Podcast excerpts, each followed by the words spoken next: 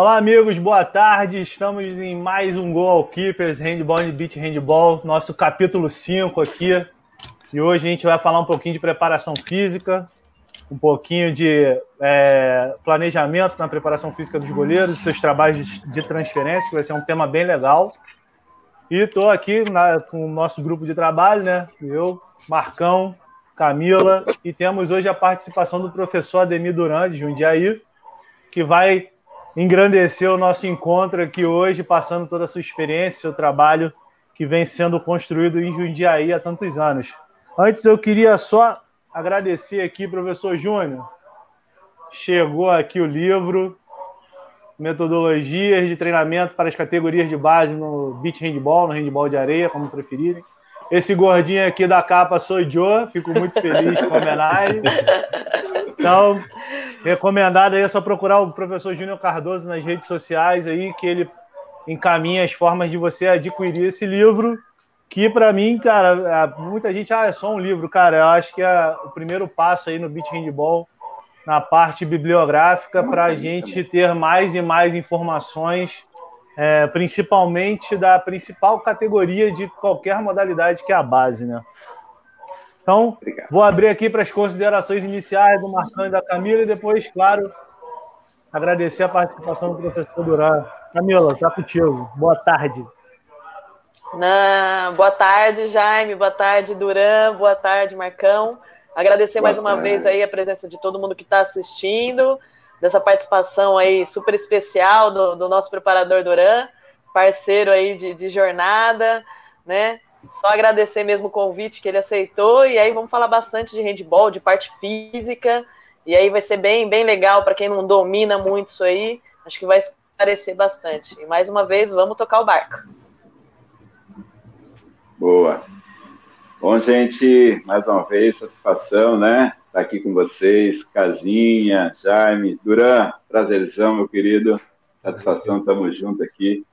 Esse é um momento que a gente acaba tendo como muito esperado, né? É, leve, gostoso, prazeroso de falar daquilo que a gente gosta, falar entre amigos, falar com pessoas que estão aqui interessadas mesmo em buscar um pouquinho de conhecimento e a gente acredita que pode, né, fazer um pouco por onde contribuir. Né? Então, mais uma vez, prazerzão estar aqui com todos vocês, queridos. Professor, boa tarde, obrigado mais uma vez pela, pelo aceite do convite. É, Jaime, obrigado vocês pelo convite, Camila, parceirona lá de Jundiaí, obrigado pela oportunidade de estar aqui, trocando experiência. Né? Só tenho a aprender com vocês aí. E falar do que a gente gosta não tem horário, né, Jaime? Qualquer horário é sempre bem-vindo. Tá bom? Show de bola. Professor, para a gente começar, para quem não conhece o senhor, né, para quem está assistindo a gente, está chegando agora, falar um pouquinho da sua trajetória em Jundiaí, porque é uma grande trajetória e vindo de outras modalidades e hoje no handball, só para quem não conhece ainda conhecer um pouquinho mais, pode falar à vontade aí, a casa é sua. Não, não, tranquilo. É, eu fui licenciado aí em Jundiaí mesmo, pela ESEC, Escola Superior de Educação Física aí de Jundiaí, né? A partir daí da, da graduação, eu percebi que eu só virei a capa do livro, né? E vamos ter que estudar. E nunca quis ser técnico, na verdade, né? Eu quis sempre trabalhar com a área de treinamento esportivo e fui muito bem orientado por alguns professores e aí segui para Fisiologia do Exercício, né, na Unimed, Unimap, em Piracicaba, depois treinamento esportivo na FMU, Ciências do Esporte na Unicamp, porque é a área que eu sempre gostei de trabalhar, né? Eu acho que é uma, um espaço essencial e, e isso também abre o leque para você profissional, né? Você consegue trabalhar com qualquer modalidade esportiva. E eu tive todas essas oportunidades, mesmo trabalhando pela prefeitura do Jundiaí, eu, como vocês sabem, eu fiquei quase 28 anos só trabalhando com basquetebol masculino. Ao longo desse tempo, eu consegui trabalhar cinco anos com o pessoal da natação, também pela prefeitura, mas contratado pela, até então, a PAN, né, Associação de Pais e Amigos da Natação. Trabalhei com alguns personagens, é, Karateca, o Julinho Silva do tênis, Priscila Ortega do tênis, é, todos aqui da nossa cidade. E, e, e isso abriu, principalmente quando eu fui para a natação, ela abriu um leque de, de conhecimento, porque você trabalhar com equipe e competição é uma coisa, você trabalhar com esportes individuais, é, é, o universo é muito diferente, porque só depende dele. Né? A equipe você troca a peça, você consegue manter o padrão da sua equipe. No individual, não. Ou é você e não adianta olhar para o lado. É, é, contigo mesmo. Você tem que resolver a sua situação, né? Então, isso deu para a gente um feeling né, nesse, nessa questão né, que acaba levando daí para os esportes coletivos. Né? Então, é essa trajetória. Nesses últimos quatro anos, até então, como mudou a nossa diretoria dentro da Prefeitura de Jundiaí, nosso sistema de trabalho, eu fui convidado para que eu elaborasse os programas de treinamento para diversas modalidades, junto com o Bruno, parceirão lá de Jundiaí, o Bruno Mazu. E a gente faz os, os programas de treinamento para as equipes. É, nós temos lá um trabalho muito caseiro, sem um grande patrocínio, né? E as equipes acabam tendo dificuldades de manter um preparador físico específico, alguma coisa assim. Então a gente serviu para, com essa oportunidade, a gente desenvolver a, uma periodização, uma programação de treino é, para todas as modalidades de Jundiaí, e inclusive com o handball com a Camila, parceirona lá. Ok? Show de bola, show de bola. Não, e até é, legal, pra... que eu vou até interromper já também, né? Uhum. Com, vai ter delay. Camila vai ter delay hoje de novo, gente. Já estou sentindo. Mas só para acrescentar, é muito legal do Duran dele construir essa, essa, essa essa introdução do trabalho dele, porque quantas vezes a gente encontrava o Duran, ele estava treinando na musculação. E uma vez a gente foi lá sentar para ver a, periodização, como ia fazer, e ele falou assim: não, eu testei em mim. Tá, tá cortando é, um pouquinho. Eu, cortou o caminho. Eu faço em mim.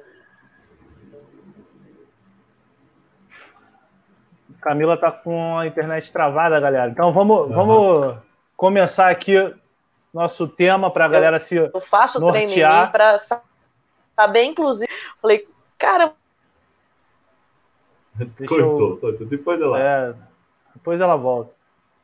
Tá se, tá se ajeitando. Acontece, acontece eh, nos programas ao vivo. Eu, só, eu sonhava em falar isso algum dia, cara. Acontece em programas ao vivo isso. É, então, galera, para vocês se localizarem, como a gente está fazendo, hoje é o nosso quinto encontro aqui dos Goalkeepers, Handball do Beach Handball. Está recebendo o professor Ademir Duran de Jundiaí. Camininha tá ajeitando a internet dela lá. E o tema de hoje é o seguinte: a influência do planejamento e especificidade na preparação física e no trabalho dos goleiros de beat handball e handball, porque a gente sempre traz as duas modalidades para a gente fazer esse paralelo que é muito legal e escutar sempre o bate-papo, é, sempre as informações, sempre os métodos de trabalho de cada profissional que atua diretamente com o goleiro. Por isso nasceu essa, esse projeto aqui no nosso bate-papo quinzenal para falar única e exclusivamente dos goleiros e a gente está recebendo o professor Ademir Duran é, para falar um pouquinho desse, desse trabalho no handball. E eu falo um pouquinho do beat handball aqui. O Marcão vem com toda a sua experiência também é, falar um pouquinho do que ele faz no, no, no, seu estúdio e no Pinheiros. E a Camila de um dia aí que trabalha em conjunto com o professor Duran. Já consegue falar aí, Camilinha? Tenta testar. Acho que agora foi. Vai estar instável. Sem problema, cara. Beleza? Então, galera, esse é o tema. A gente vai começar e a gente já vai jogar logo para o nosso primeiro tópico para a gente começar todo esse, esse debate, todas essas apresentações que podem vir a acontecer durante o nosso bate-papo. Então, nosso primeiro tema do dia são as variáveis na preparação do indoor e do beach. Aí vocês podem começar do indoor e eu finalizo do beach, como a gente sempre faz. Então, professor, se quiser começar, fica à vontade por todo o trabalho aí de Jundiaí. A preparação é tudo, né, cara? É, é, é o start de qualquer trabalho. Não dá para você sair aí se aventurando sem é, a preparação, a, a, questão da estruturação do seu treino, da sua periodização, da sua etapa, dos seus períodos de competição, né, as competições principais dentro da sua estrutura. É, é essa preparação que vai, é, que você passa a determinar metas para cada categoria, que você passa a manipular dentro dessa priorização, né, as variáveis do controle de treinamento, pré e pós treinamento, né, é, você corrigir, porque também a preparação nada mais é do que um planejamento, né, e o plane... todo e qualquer planejamento permite que você corrija através das avaliações ao longo da sua priorização qualquer erro, qualquer variável que não esteja adequada à especificidade do esporte que você está trabalhando. Eu vejo dessa maneira né? Independente se você vai trabalhar como uma vai frequentar uma academia ou você vai participar de um esporte de competição alto nível, sem preparação, sem uma periodização, o trabalho se perde por si só. Ele, né, você nunca vai chegar a uma meta. Você não estabeleceu meta, você vai chegar aonde, né? Você vai fazer por fazer, né? E eu não acredito nisso. Eu acho que a preparação e a periodização são fundamentais para que você possa traçar um objetivo e galgar cada etapa dela. Vocês, galera. Jaimezinho, Oca, posso, querida? Dá licença. Deve, cara. À vontade. Chegando, chegando. Duran colocou muito bem, querido. A gente, se não, se não tivermos planejamento, o trabalho fica perdido, né? E aí, o pior de tudo, compromete o rendimento, né? a, quando eu cheguei, por exemplo, a conhecer a, a parte da, da, preparação física, e a gente falando aqui é, de goleiros, né? Eu tinha muito receio durante, com, com a parte que ia travar os meus movimentos, né? Então, é, fazendo os treinos fortes de sobrecarga ali, a gente fala de musculação, né? Sim. Na sala de musculação, é, ali eu via que é, eu ia crescer, eu ia aumentar a massa magra, legal, mas eu via que ia travar os meus movimentos. Então eu tinha um receio muito grande de iniciar os trabalhos com, com academia, né? E depois, claro, estudando, e na verdade a gente tinha lá, e aí eu falo da metodista, e a gente volta um pouquinho no tempo, né? É, não vamos citar datas, nada, nem, nem nada. Pra, é, é, Nunca trabalhamos aí. com datas nas lives. boa então, também, boa. Há um tempo atrás.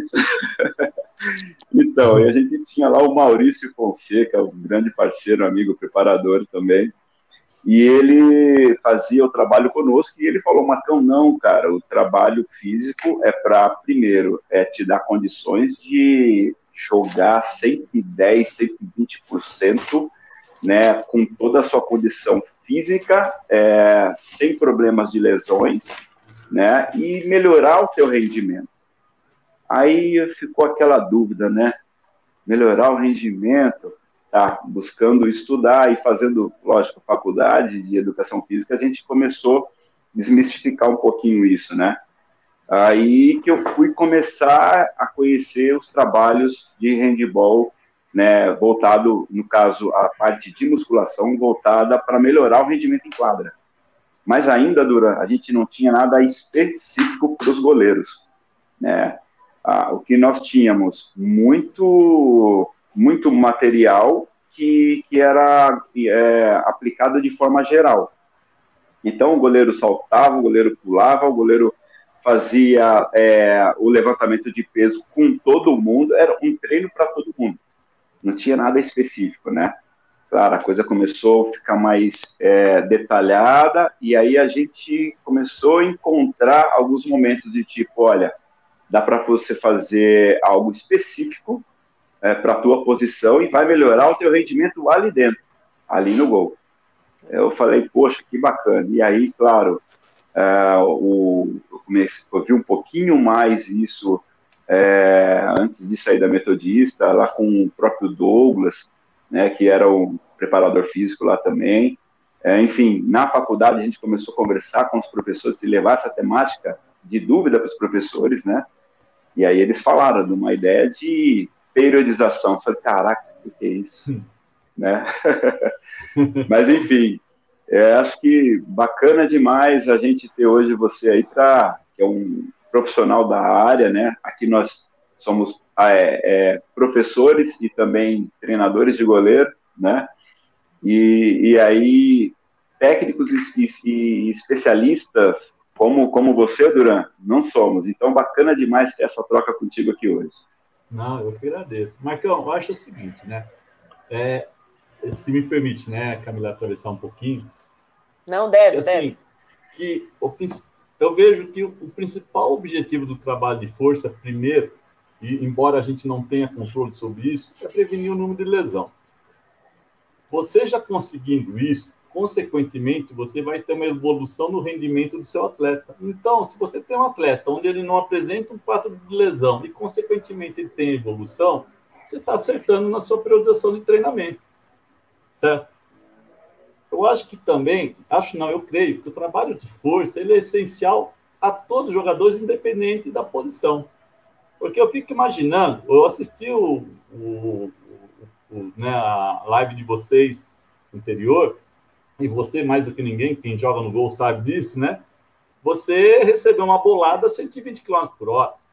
É. Se você não tiver um fortalecimento muscular para suportar o impacto dessa bolada no seu corpo, às vezes na extensão do membro superior ou inferior, o impacto dentro dessa articulação é extremamente alto. Mas se você não tiver um trabalho de força para suportar isso, o esporte por si só vai se lesionar.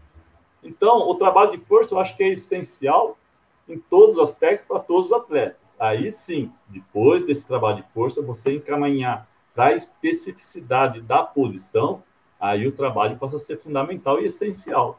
Aí entra, e a Camila faz isso muito bem dentro da cidade lá.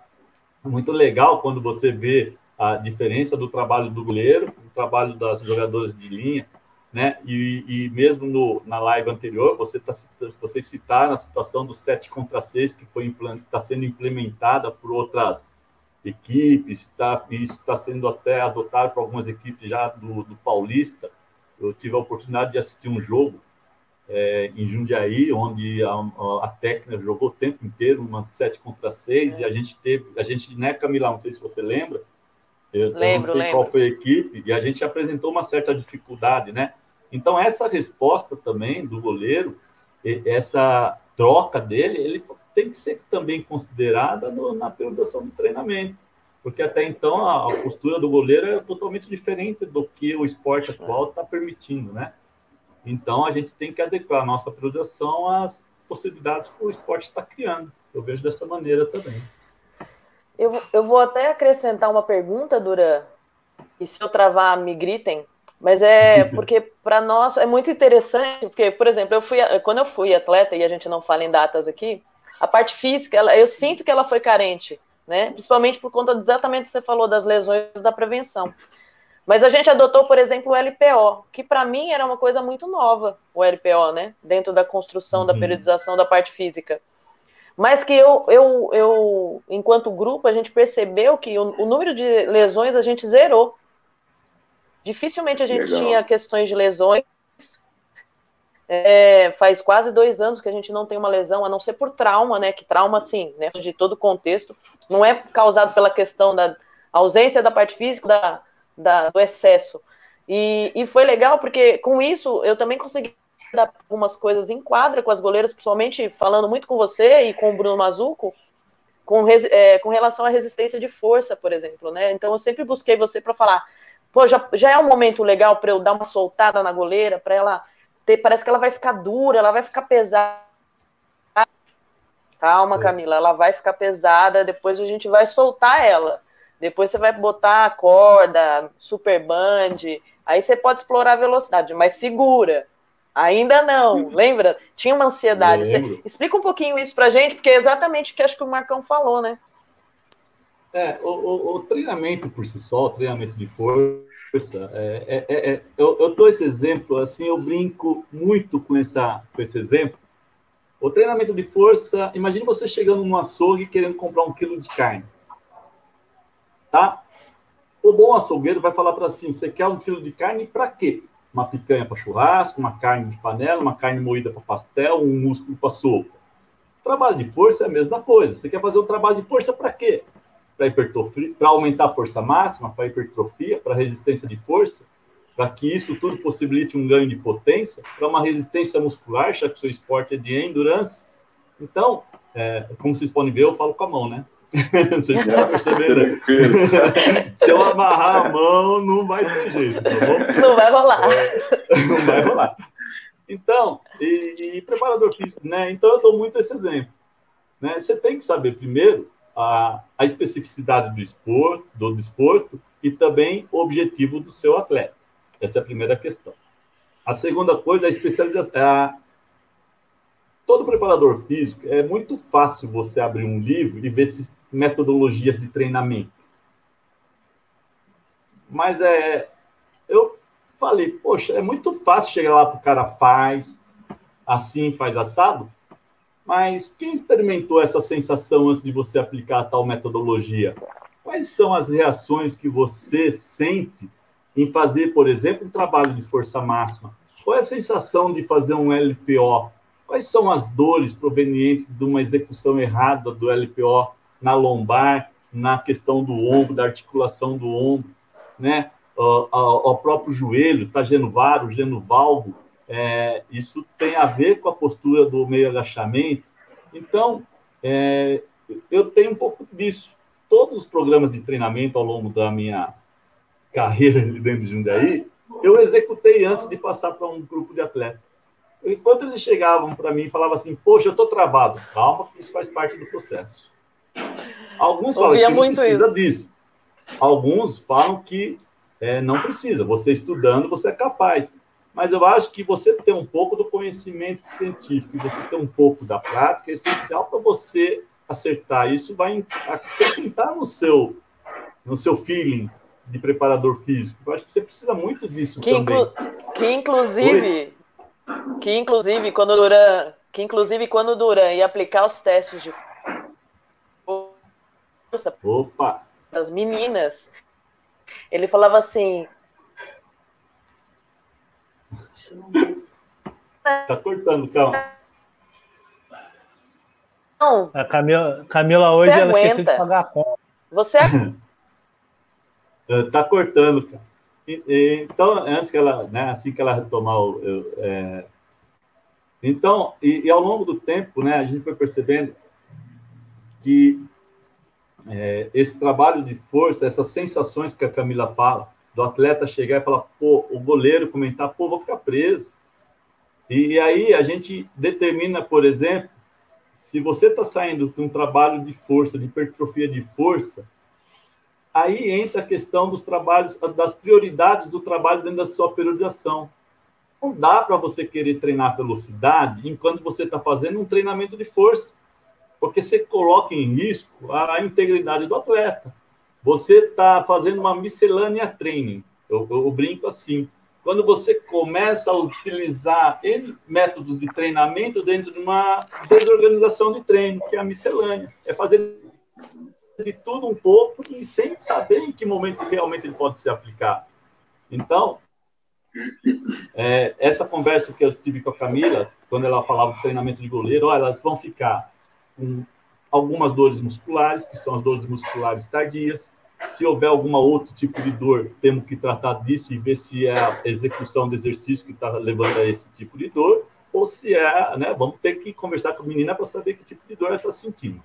A segunda coisa, que os sintomas, em função desse trabalho de força, são mais ou menos esses, então, paciência, né, paciência, o atleta que executa o movimento, paciência, a, a, Espera aí que nosso.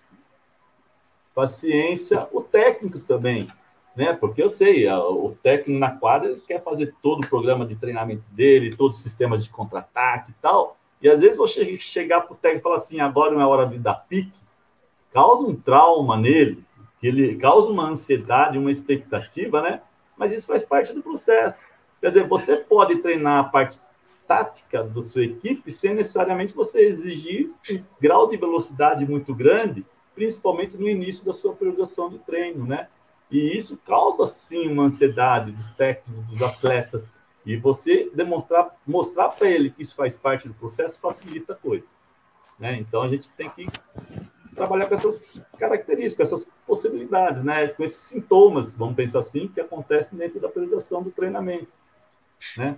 E, e conforme a, essa periodização vai evoluindo, aí você já começa a falar, ó, estamos começando a entrar naquele período de transferência, você já pode soltar mais o seu atleta, né? O volume de treino está diminuindo para o trabalho de força, mas está aumentando muito a intensidade, porque a gente está recrutando para a questão da potência. Agora já está na hora de soltar os piques, os sprints. O trabalho reativo ele pode ser mais, pode ser bem à vontade, porque faz parte do crescente da periodização, né? E, e é assim, é, essa troca de experiência facilitou muito a aceitação por parte das meninas lá de Jundiaí que são maravilhosas. Ela, né, o, o, legal de você trabalhar numa equipe né, com as meninas, numa estrutura bem organizadinha, é a concentração, né? Como a gente estava falando, né, Jaime? Você ter atleta que gosta de treinar, que se compromete, que confia no seu trabalho, isso facilita demasiadamente, né? Demasiado o trabalho do preparador físico. Não, com certeza. um, ponto, um ponto muito legal, só, só pegar uma, um, gancho do, um gancho do Duran aqui, que a implementação do, do LPO é muito legal. Quando a gente pensa no beach handball, é, quando você olha o LPO, é porque, é, como vocês já falaram da quadra, e eu sou muito a favor do LPO para treinamento de quadra, depois a gente vai ter um, um tempinho aqui só para falar desse, do LPO e da transferência. Uhum. É, o que é muito interessante é que quando você fala LPO e olha o handball, é uma coisa. Quando você fala sobre o LP, olha, olha o beat handball, é, é totalmente diferente. Por quê? Porque você pode trabalhar o mesmo estímulo de movimento com a carga reduzida, porque a areia já faz você trabalhar com a força dos membros inferiores. Então você tem um, você tem que ter um equilíbrio muito grande ali, até para você não lesionar um, um atleta, porque é, você não tem a estabilidade por causa que você está na areia. Você, e se você fizer um trabalho muito forte é, fora dela, fora dela e trouxer o atleta para a areia, você vai estar tá, é, fazendo o caminho contrário do que você faz para a quadra. Então tem que ter uns cuidados muito grandes para o pessoal que trabalha com parte física. Eu vejo isso muito, eu acompanhei os últimos anos, a febre do crossfit. Uhum. Eu não acho o crossfit ruim, eu só acho que a gente precisa pensar, principalmente no, nos esportes de rendimento, como utilizar o crossfit para um ganho desse atleta para aquela modalidade esportiva. Não estou falando nem só de goleiro agora. Porque Sim. eu vi muita gente que entrou para o crossfit e joga beat handball, o começo dela foi muito dolorido. Porque ele fazia força lá e fazia força na areia. É. Então, que horas você solta? essa força uhum. toda. Você está transferindo força para força. Ah, mas eu não tenho que fazer? Você pode fazer o crossfit, você deve, é uma atividade física. É... Só que você tem que diminuir a carga, porque tem muita gente no crossfit que faz aquilo para exaustão. Mas se você é um atleta numa modalidade que você tem a praia como é, momento final, você tem que saber dosar essa força lá para poder utilizar de, com qualidade no jogo da, no momento do jogo, que é força pura.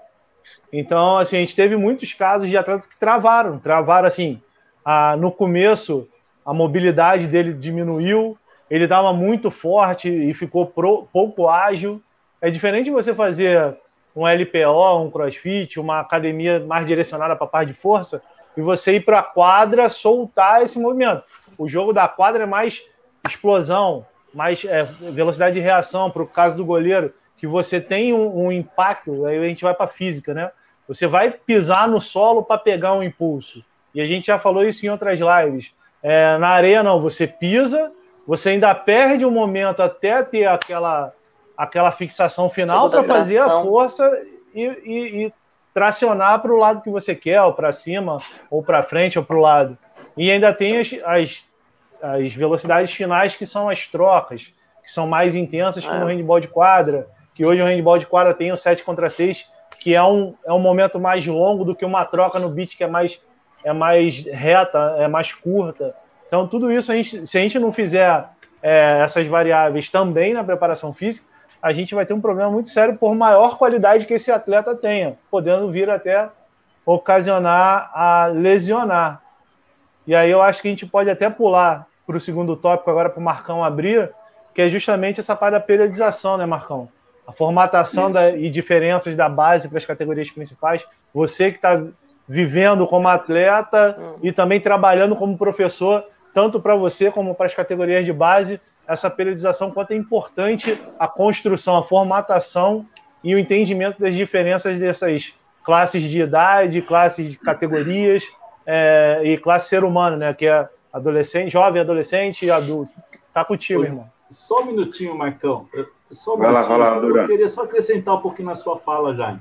Ah, tá. Por isso que a gente. É, é, eu entendo tudo isso que você falou, por isso que a gente tem que respeitar a especificidade do desporto. Eu acredito o seguinte: é, é, como você falou, na areia você vai fazer o LPO com uma carga menor. Ótimo, mas tem que ser feito na areia o LPO. Sim. Certo? Sim, Agora, sim, um, trabalho de, um trabalho de base, de força, tal, tal, no geral, de, pode ser feito lá na academia, mas a partir do momento que você for para a areia treinar, você tem que procurar levar todo o seu treinamento, qualquer que seja, para dentro da areia. Porque senão, às vezes, essa transferência ela corre de maneira errada, é que nem você falou. Uhum. Você faz trabalho de força fora, e aí você vai para areia achando que você está fazendo trabalho explosivo, mas na verdade você está fazendo trabalho de força porque é um piso totalmente diferente. A resposta do seu sistema é diferente. Então, se você adequar a sua, o seu treinamento, qualquer que seja, específico para areia, ele é fundamental para que você possa ter um rendimento melhor, né? Menos risco de lesões, é, porque é, é, complicado você também fazer um trabalho de força fora, no indoor, no, né, na, na quadra, na verdade, e você querer executar o mesmo sprint, por exemplo, dentro da areia, logo na sequência. É. Você vai ter lesão muscular, com certeza. Né? Então, eu acho fundamental você respeitar a especificidade do desporto e se você puder trazer a parte física também para o ambiente do beat, né, do handball beat, é essencial. Ok? Desculpa, existe, e, não, existe talvez até uma confusão por parte dos atletas, né, que praticam, de acreditar que fazer, por exemplo, cross fora, de fazer a musculação na academia, e eu, ah, eu jogo beat, eu gosto de jogar beat, mas aí faz toda essa preparação física longe da especificidade da modalidade. Aí acho que Sim. talvez acabe acontecendo isso mesmo, né, Jaime? Não, com certeza. Eu acho que ele foi muito feliz. É, é, é, o entendimento. Aí você terminou a fala até com uma frase muito legal. É, o atleta entender, mas o, o, quem direciona ele também mostrar o porquê. É. Porque às vezes, ah, então tá bom, mas eu vou lá porque tá todo mundo indo, eu tô ficando forte, sarado, minhas, fotos, minhas fotos no Instagram estão mais bonitas e eu vou continuar fazendo. Mas é isso. Marcão, tá contigo aí. Eu quero ver essas fotos, hein? Eu quero ver essas fotos. Então, Duran, Duran falou de uma, de uma coisa bacana que foi o lance da força, né, Duran? O quanto isso pode influenciar no nosso é, rendimento, né? Tá mais travado. É, claro que depois que a gente busca, começa a buscar um pouco de conhecimento, é, você vê que existe aquela o princípio, os princípios de, da periodização e tal. E, e aí dura, eu, lógico, quando eu tava, quando eu fiz essa pós, eu fiz uma, eu fiz uma pós-graduação de treinamento desportivo e o que eu me recordo de uma leitura clássica, né, de Matveev que que costuma trabalhar com cargas ondulatórias, né? E, e o Verkhochansky, que é inclusive o, o, o, tipo de treinamento que eu acho que mais se assemelha ao que a gente busca, né? Uh, e aí, uma, uma coisa bacana é que ele, ele, é, ele, as concentradas. E aí ele, ele, ele brinca com situações de muitos picos, né? De, de, de rendimento, né? Dentro do, da periodização. E aí a gente analisando o nosso calendário, poxa, nosso calendário ele, ele, é, ele é muito confuso, vamos analisar assim, né? Para não usar outro termo, né? Que a gente acredita que possa melhorar, né? mas ele ainda é um pouco muito confuso. A gente joga hoje e vai jogar daqui 15 dias, sabe? Joga, faz um jogo, de repente vai jogar dali um mês. É, o, o, trabalho de preparação tem que ser, às vezes, até mágico, né, para poder sustentar tal a diversidade do, do calendário, né? E, e uma coisa bacana é que assim a gente chega e você tem um princípio de preparação ali no caso do do, do né? Que é uma ideia de trabalhar um princípio uh, com as cargas concentradas, no, no, princípio adaptativo, né? E depois disso ele já vai para competitivo e ele tenha o finalzinho de regenerativo. Eu, o que eu achei bacana é que ele, ele coloca um princípio básico geral, né? E aí para a gente, como um todo, bacana. De repente chega um momento que acaba se especificando, né? E aí, pelo que eu me recordo, é o momento que o, que o atleta acaba trabalhando um pouquinho mais a questão da técnica dele.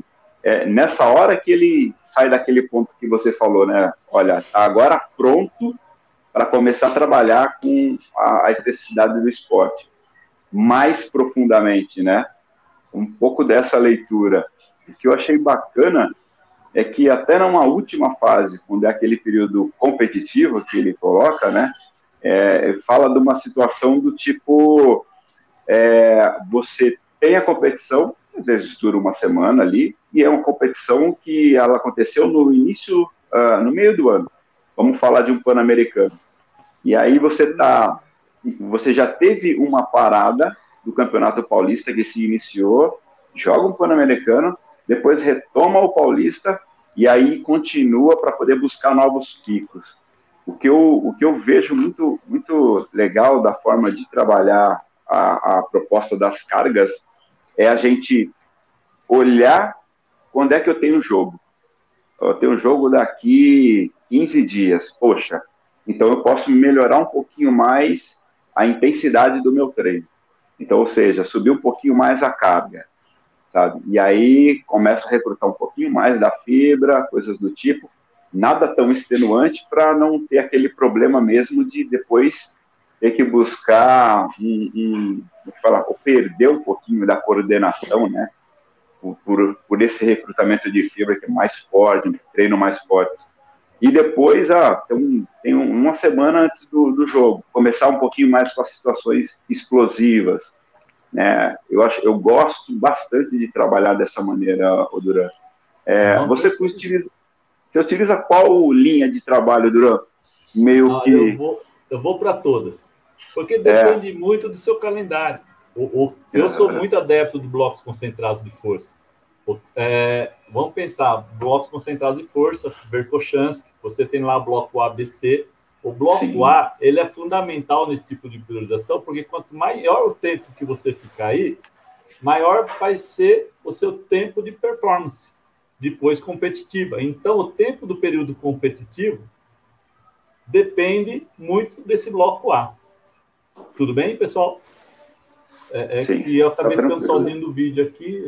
Não, a gente só, ah, a gente só é, é porque pra... aqui. para ficar o um entendimento porque melhor. Porque o Jaime. Tá Ô, Jaime, a cada live, a cada live ele vem com uma novidade. Vou, agora ah, você está tá estreando tá agora, a cena fechada, entendeu? É. Falei, nossa, cadê todo mundo? Tô falando só Desculpa aí. Então, Marcão, né, o, o Verkhochansky, que eu falei, se você tem uma competição alvo, determina, né, para um determinado período, naquela semana. É como jogos regionais, por exemplo, para Jundiaí, né? o Pan-Americano, que é num período de duas semanas. Você entrar com esse trabalho de blocos concentrados, ele é muito legal. Uhum. Né? Mas aí você tem, tem aquela competição alvo, as competições controle, para você avaliar se tem que soltar mais ou não. Mas você vai lá para a Olimpíada ou para Pan-Americano, qualquer que seja essa competição, já num ponto legal. É, uhum. Os nossos calendários de Campeonato Paulista, é como você falou, você não tem isso. O, o próprio playoff teve um ano aí que demorou três semanas para acontecer. Quatro. Foi. O primeiro jogo de playoff. Aí quando acontece, acontece os três jogos na mesma semana. Uhum. Né? Então, e aí, o que fazer? O que é legal nesse tipo de treinamento do Vercochance, como eu falei, primeiro que o bloco A, quanto mais duradouro for esse bloco A, maior vai ser o seu período de competitivo. certo? O legal dele é o seguinte: quando você sai desse campeonato com uma data à frente, lá determinada, você passa a participar de um campeonato dessa, desse formato, como é o Campeonato Paulista, qualquer que seja, a cada uma semana um jogo, de repente vai para três semanas no próximo jogo, você sempre pode voltar o seu treinamento para o bloco A, que é o incremento da, da intensidade, o, o re-recrutamento das fibras de força. Você também pode, por exemplo, trabalhar fazendo isso na primeira sessão do seu microciclo, de cada, de cada microciclo. Né? Então, se você tem lá três, três semanas de espaço para o próximo jogo, você tem a opção de dividir isso de uma semana e meia para trabalho de força, uma semana e meia para trabalho específico. Você tem condição de fazer todo início de cada microciclo, o, o trabalho de força, por exemplo, no início da semana, e depois você é, entra com trabalho do bloco B e trabalho do bloco C na sequência. Então, a manutenção, porque é essencial a manutenção do grau de força adquirido. Né? É, se você permanecer muito tempo no período competitivo, naturalmente esse grau de força vai declinar. Então, a importância de você sempre entrar com estímulos de força máxima, né, da, do bloco A, dentro dessa periodização, é, é fundamental para o seu trabalho. É, é, essencial, inclusive, para a metodologia do, bloco, do blocos concentrados. Então, quando eu brinquei para você assim, que eu, várias, é, é, porque depende do tipo de calendário que você tem na mão. Entendeu? Mas hoje eu faço uma mescla de tudo, cara. Eu, eu, consigo, a gente consegue, por exemplo, fazer um trabalho de força num determinado bloco concentrado, depois você passa para um sistema ondulatório, aí dá para você brincar isso. O tempo vai mostrar para você que eles não são únicos, eles, todos os métodos de treinamento se interagem, têm uma mesma proposta, ela tem lá no final seu período competitivo. Você sabendo que você fez a base do trabalho de força, qualquer coisa a partir desse período, tudo que você fizer com coerência, sabendo que você tem aí como objetivo a velocidade de reação, os graus de potência, os multissaltos, os saltos de profundidade, que são todos estímulos para você melhorar a sua potência, né? É, vai ser consequência dessa base. Então, eu vejo assim, que o que nada mais é do que um modelo que tem que ser aplicado em todas as metodologias de treino. Você ter uma boa base, tanto no trabalho aeróbico, quanto no trabalho de força, para que isso é o pilar de toda a sua priorização ao longo do ano. E, e se você tiver datas que possibilitem retomar essa fase, ótimo. Entendeu? Porque você vai sempre manter o padrão ótimo da sua equipe, tanto no grau de força quanto no grau de potência. E aí, quando for necessário realmente um grau maior de velocidade total, é você abre mão de tudo e deixa ele na quadra correndo atrás da bola, né? E aí está feita é tudo que o atleta quer, né? Verdade, Marcão? Você, o que você pensa a respeito do. Exatamente. ok, Camilo, Jaime. Não, tá ótimo. Eu estava só apreciando aqui a, a troca de informações. É. Que assim, é, é, eu, é, eu tento transferir todos os temas para essa hora, quando vocês comentam, para trazer um pouquinho para o beat. E a, a importância é. do entendimento dessa parte fisiológica é muito importante.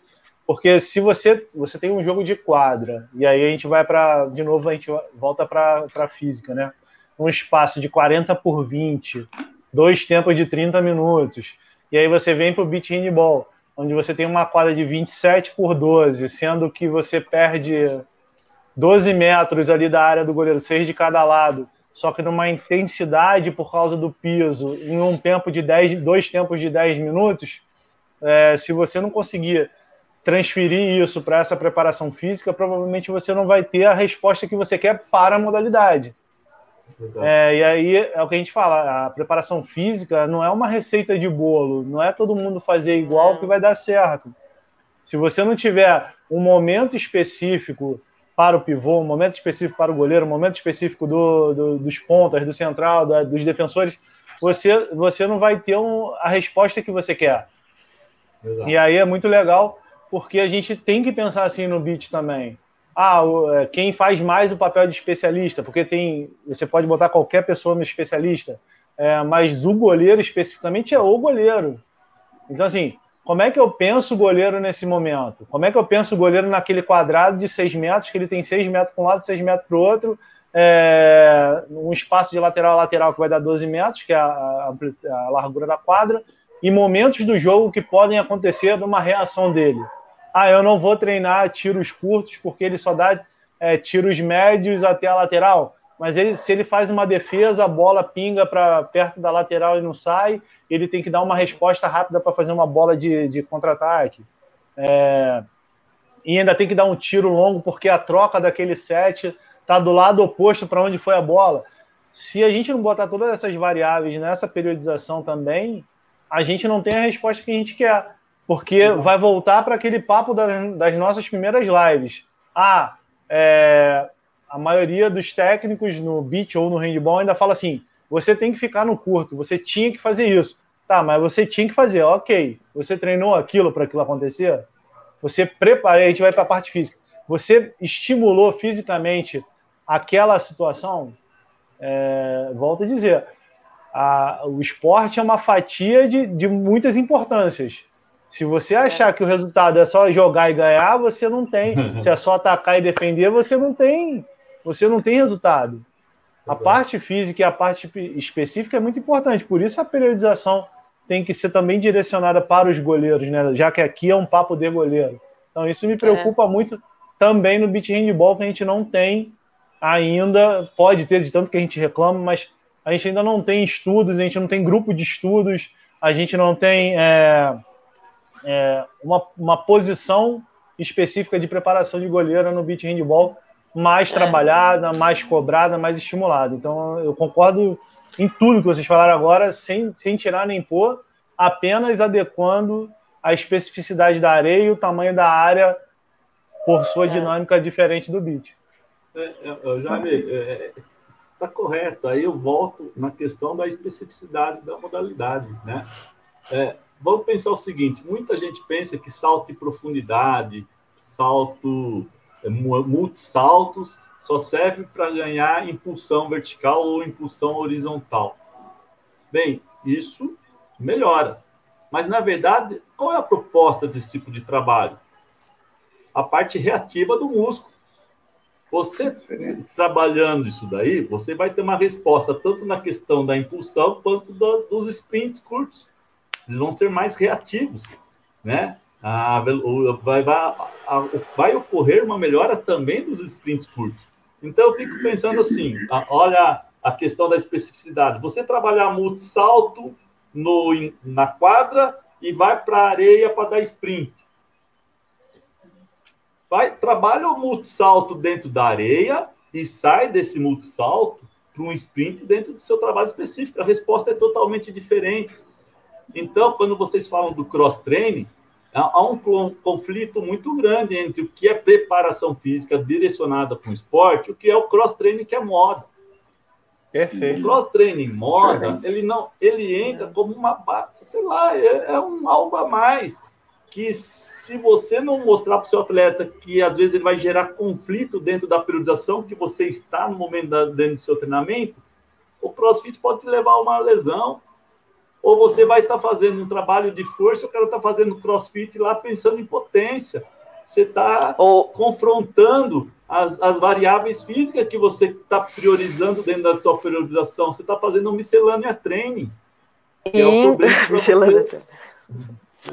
Não. Inclusive, Você... inclusive, Duran, é, desculpe interromper, inclusive em relação a, principalmente quando a gente fala na base, é, a gente pensar também nesse lastro que o, o a base, o jovem que está começando na areia ou que está começando na quadra, ele não tem, né?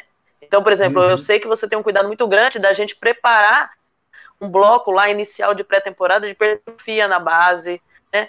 Por exemplo, o adulto que já tem um lastro, ele já pode entrar no força, já entra em alguns elementos, você constrói com, com, com trabalho de força, assim. Mas é. E, e aí, o, o grande questão da miscelânea training é que a molecada da base tá fazendo miscelânea training. E vai para trein a areia treinar, ou vai para a quadra treinar. É, é, assim, a questão da, da miscelânea training, é, eu, eu imagino o seguinte: a gente tem que pontuar o seguinte qualquer estímulo. Ó, a gente vai se der... apanhar segunda-feira, tá? É, não. Pelo amor de Deus. Mas imagine o seguinte: ó, qualquer estímulo que você dá para um atleta não formado, ele vai te levar a uma evolução desse atleta. E isso acontece tanto para um sedentário, um não praticante, ou uma pessoa em crescimento. Qualquer estímulo que você dá, mesmo que seja um miscelâneo de treino, em determinado momento ele vai ter um grau de evolução. A questão é quando você entra numa especialização desse atleta, esse conflito já não pode acontecer. Você tem que direcionar o seu trabalho, porque algumas variáveis físicas predominam sobre outras em determinado tempo da sua periodização de treino. Então, não dá para você querer fazer, o, né, vamos dizer, sprint enquanto você está fazendo um trabalho de preparação de força, de hipertrofia. Eles não casam. Você corre o risco até de provocar lesão. É, é, no basquete, falou. a gente tinha. Um pouco do treino assim concorrente, como... né? É, é, é, é, um, é, é, o, é o treino concorrente. Entendeu? Só que agora a gente está falando de velocidade com é, hipertrofia. Né? Aí, é, aí, você vai falar, mas o HIT, ele é, ele é uma forma de trabalho dentro do treinamento concorrente. Ele, ele pode acontecer, né? que são os intervalados de alta intensidade, é. dentro do período de musculação, mas não necessariamente dentro do período de hipertrofia. Uhum. Assim como, né, Marcão, você deve saber, por exemplo, é, quando você vai entrar com um trabalho de multisalto, saltos em profundidade, do pliometria. Você pode, na academia, você faz lá duas repetições, por exemplo, de uma carga máxima, de uma, um volume de força, como estímulo Sim. de quem está recrutando a fibra, depois você leva ele e faz a série de saltos, para que eles tenham. Então você fez o quê? Você recrutou, é. né? Ou reestimulou, ó, vamos lá. Ah, eu falava brincando assim, pessoal, pessoal, vamos acordar as fibras. Vamos lá, acordar, ó, você vai trabalhar, neguinho, você vai para o pau. Então vai lá, faz as duas repetições e vai para a pliometria, vai para o salto em profundidade. É. Né? Eu, eu fico imaginando, Jaime, a importância de se fazer os saltos de, de profundidade ou os multisaltos no handebol de areia, assim como no handebol de quadra. A exigência que um deve ter, né, a intensidade da, da execução desse momento na hora que você vai executar o tiro né? Não sei se é esse o termo correto, vocês vão fazer o arremesso do gol, né? De você fazer aquela passada, um, dois, três lá, do handball.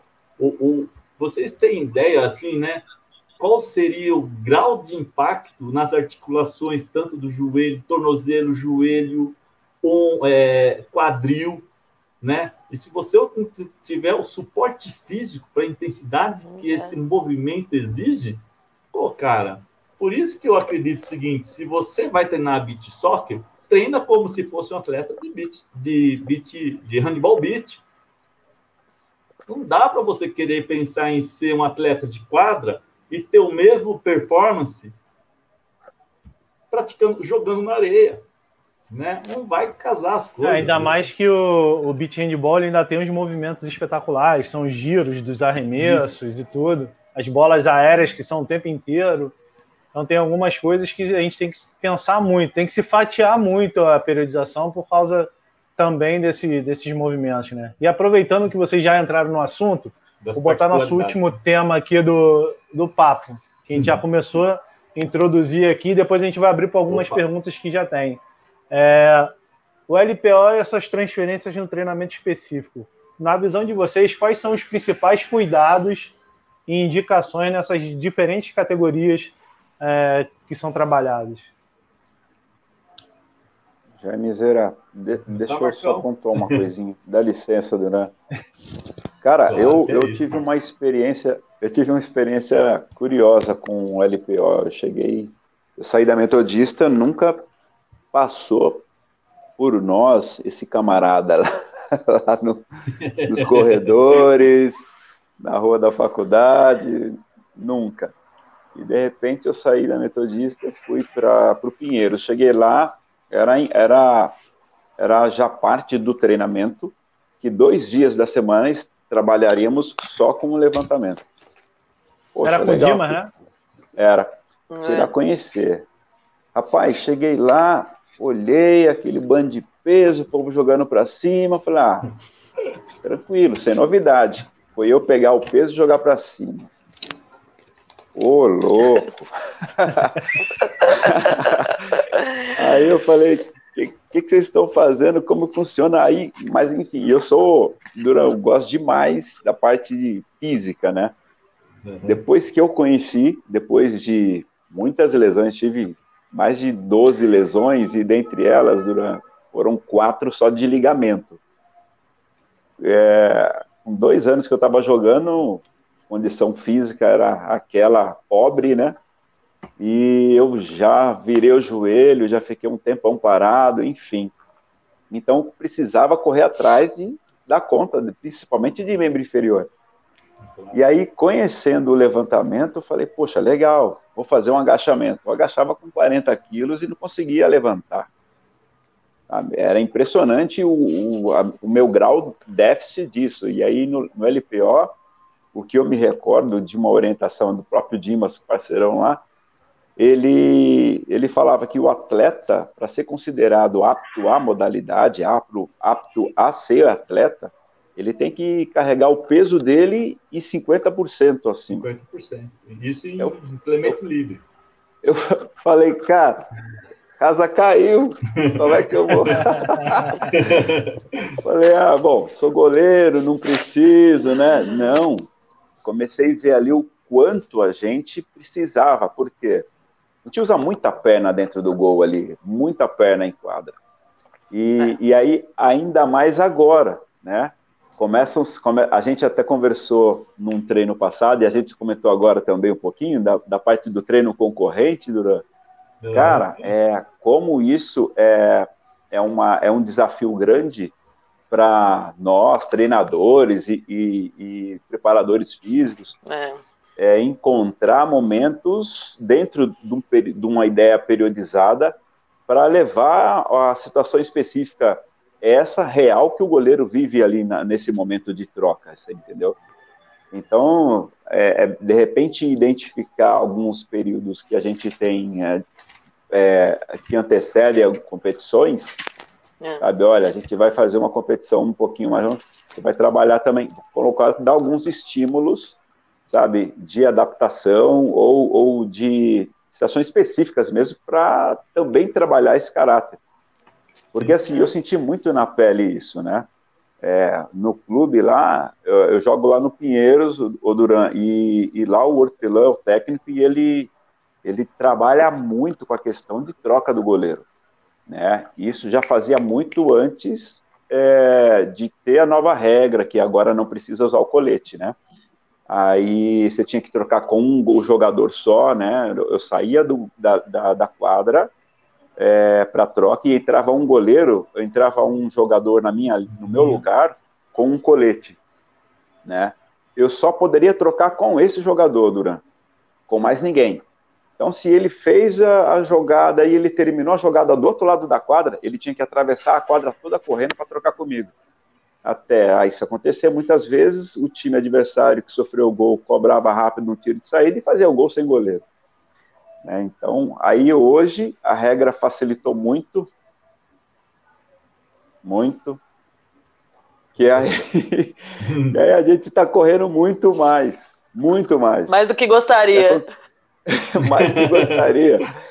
Então, Pensa assim, que podia gente... ser pior, Marcão. Podia ser eu correndo, mas não sou mais. Maldade. Então, aí hoje a gente, a gente troca com qualquer um, Duran. Não, não, não tem mais o colete, entendeu? Uhum. Facilitou muito essa dinâmica de, de utilizar o sétimo jogador em quadra, só que o goleiro corre demais. Beleza. E quando tem um, o técnico que enxerga estratégias de utilizar bem essa, essa, esse recurso, aí ele, ele, ele abusa. aí ele abusa. Chegou o dado momento que eu falei para ele assim: olha, a gente precisa ter uma pausa porque começa a entrar naquilo que a gente falou antes, um treino concorrente. Eu, é. eu preciso de velocidade, né, de potência. É. E aí eu, eu depredei a minha fibra muscular, o meu glicogênio muscular, fazendo muitos tiros, muitas, muitas é, corridas. Chega uma hora que a bola vem no gol, você não consegue reagir direito. né? Aí, então, é, por isso que, de repente, bacana encontrar um momento para colocar de forma específica isso é. E você ter também né, estratégias. Olha, a gente sabe que, dentro do ponto de vista fisiológico, o atleta está comprometido, porque ele é o goleiro, ele tem que estar tá veloz, ele está lento por conta de muitos tiros. Então, pegar ele e colocar, trocar com outro jogador, ou segurar um pouquinho, não fazer tantas sabe, tantos os trabalhos com troca do goleiro, para recuperar ele, porque a gente entende que, que alto rendimento é isso. Você tem que é. buscar estratégias para ganhar o jogo, ponto. Eu, eu andei pensando muito nisso depois que a gente falou várias vezes do treino concorrente, da questão dos tiros, a própria live com a Ingrid, que foi muito legal, do beat e da incidência e da tendência de ser extremamente cansativo, extenuante para o goleiro, porque ele é o tempo todo exigido com os tiros. Eu pensei muito que no indoor, por exemplo, a gente consegue uma adaptação. Eu fiquei muito pensando nisso, porque tem momentos em que a gente consegue criar exercícios para que a gente tenha esses estímulos e eles não precisam ser demasiadamente longos, mas eles têm que estar tá inseridos dentro do, do, do, específico do treino, integrado, inclusive, com o modelo do, da proposta da, da, equipe. E aí Perfeito, eu fiquei lembrando também, e, e eu fiquei lembrando também uma questão muito interessante, por exemplo, nós trabalhamos lá com, a, principalmente as meninas mais velhas, né? Não é uma estratégia habitual, por exemplo, isso na base, né? Utilizar a goleira, né, com o sétimo jogador. Mas no adulto, é, as goleiras elas fazem parte de todo esse momento da, do, dos períodos, inclusive dos treinamentos intervalados, né? Dos treinos intervalados. Quando o Duran joga para 95% os tiros, elas adoram, né? Surtam. É. Mas minhas goleiras, elas responderam muito bem é, é, aos tiros, né? Elas sempre estavam nos blocos que corriam melhor. Isso foi muito bom, né? Eu, eu, eu percebi isso no, ao longo de dois, três anos, que elas foram melhorando. Elas eram as últimas, né? Era a galera do, do, do rabo, depois elas eram a galera do meio, e aí depois tem uma goleira que, inclusive, agora na área, ela era a goleira do primeiro bloco. E aí eu ficava felizona, né? Porque eu falava, ó, oh, que legal, a goleira tá dando pau nas pontas, corre! E aí as pontas de correr mais que a goleira. Isso foi legal.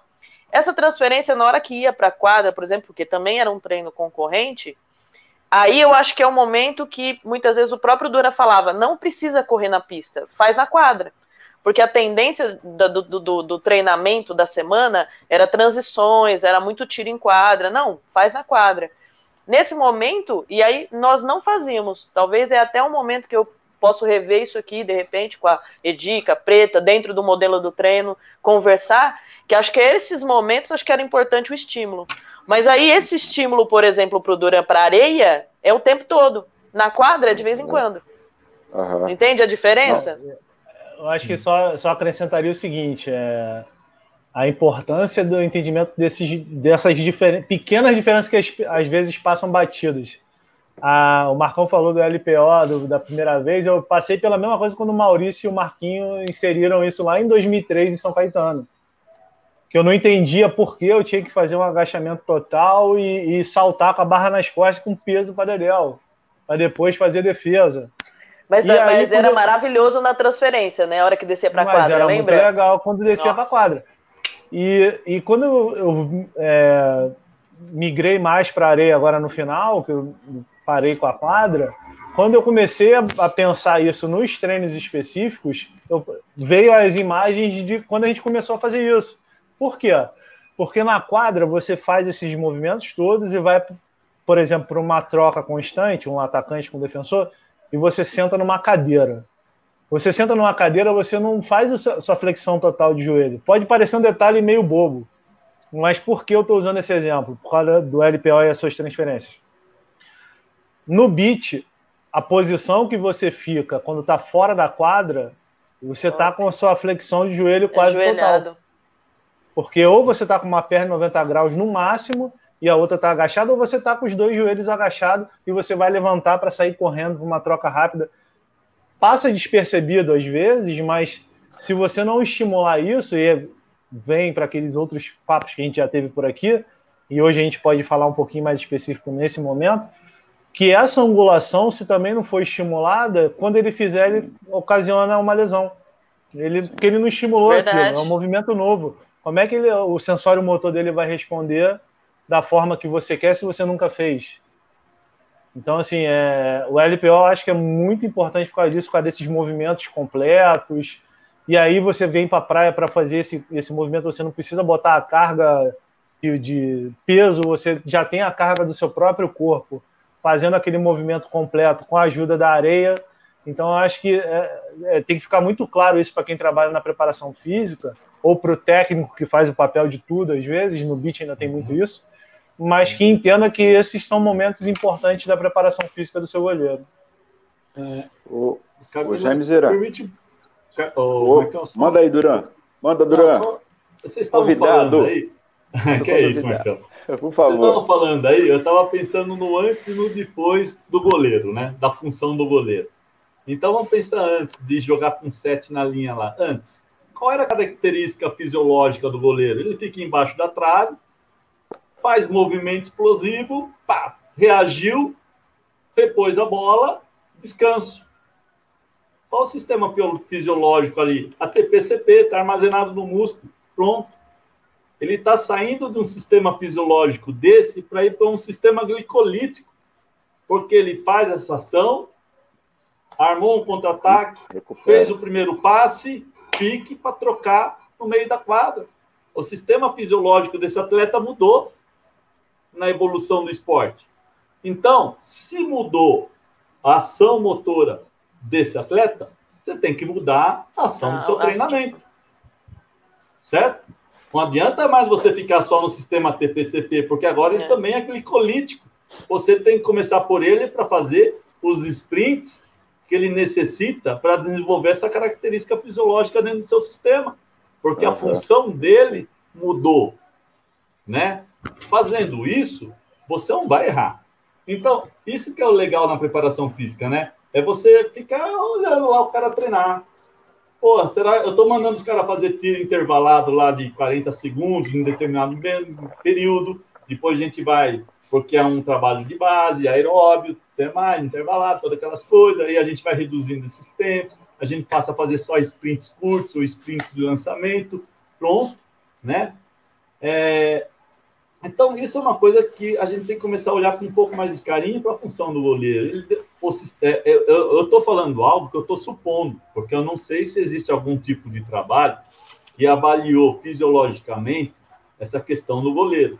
Qual era o sistema predominante, no, no, né? E qual é hoje o sistema predominante para o goleiro, já que ele tem uma ação motora diferenciada, já que ele tem que dar esses sprints. Qual é a concentração do lactato que acontece nesse, né? qual é a velocidade desse tiro que ele tem que dar, né? Qual é o tempo de intervalo entre cada tiro que ele tem, qual é a concentração de lactato que acontece ao longo dessa partida. Então, o trabalho aeróbico também passa a ser muito importante nessa recuperação. Ah. Então, você aí, aí entra o conflito da concorrente no trabalho de base. Pensa lá, eu preciso aprimorar meu trabalho aeróbico, mas a gente está falando de trabalho de força. Como eu posso fazer isso sem que haja tanta essa concorrência? Uhum. Né? É, posso fazer na mesma sessão? Se for na mesma sessão, eu tenho que entrar com HIT. Não, eu posso fazer numa sessão depois de 6 horas a 12 horas. Eu posso fazer num dia seguinte esse trabalho aeróbico. Né? É, isso, isso tem, que ser come... É, tem que ser levado em consideração dentro da sua priorização.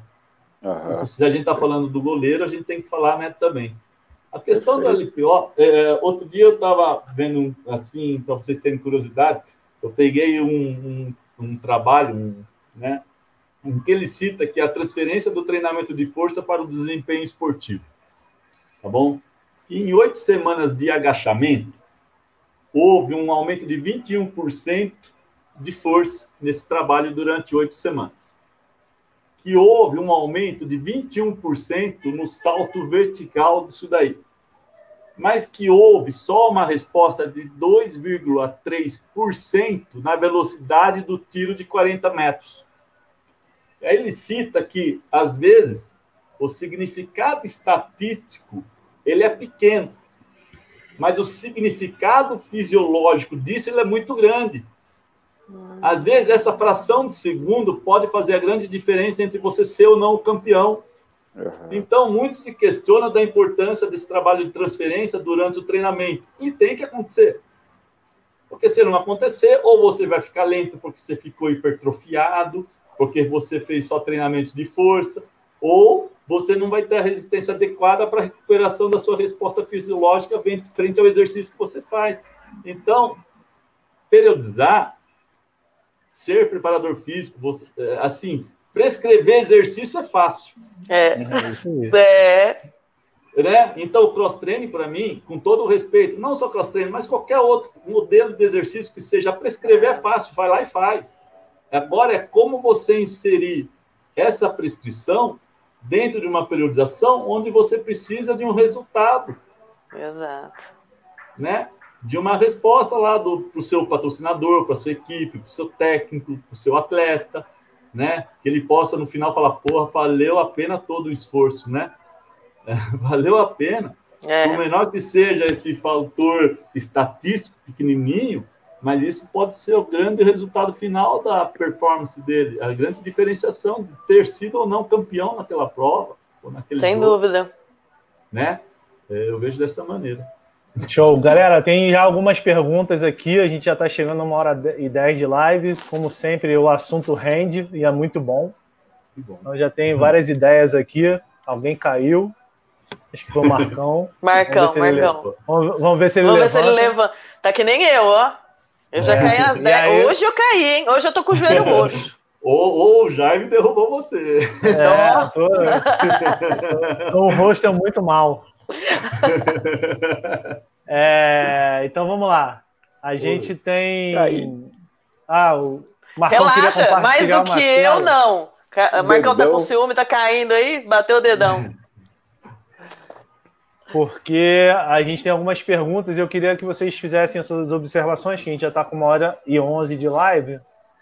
E aí são umas perguntas bem interessantes também. Tem uma aqui que eu vou deixar para o final, porque ela é mais de cunho administrativo.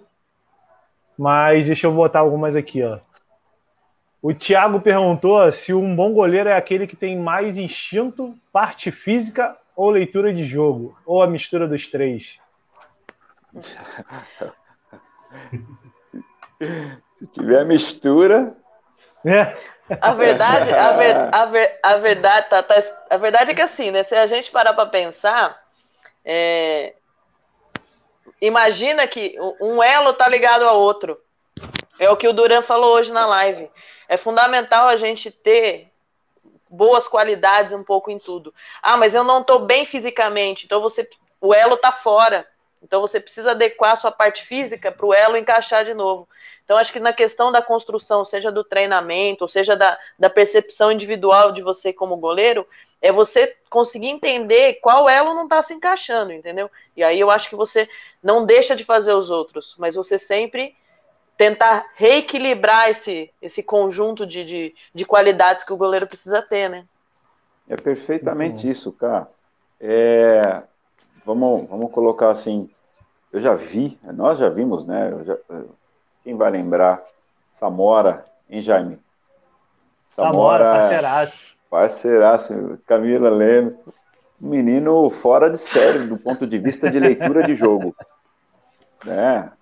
Pegava muita bola e uma técnica é. isoladamente dele ele não saía chutando perna, ele não saía fazendo esquadro, ele não, ele, ele jogava sempre de corpo inteiro, um mestre impressionante.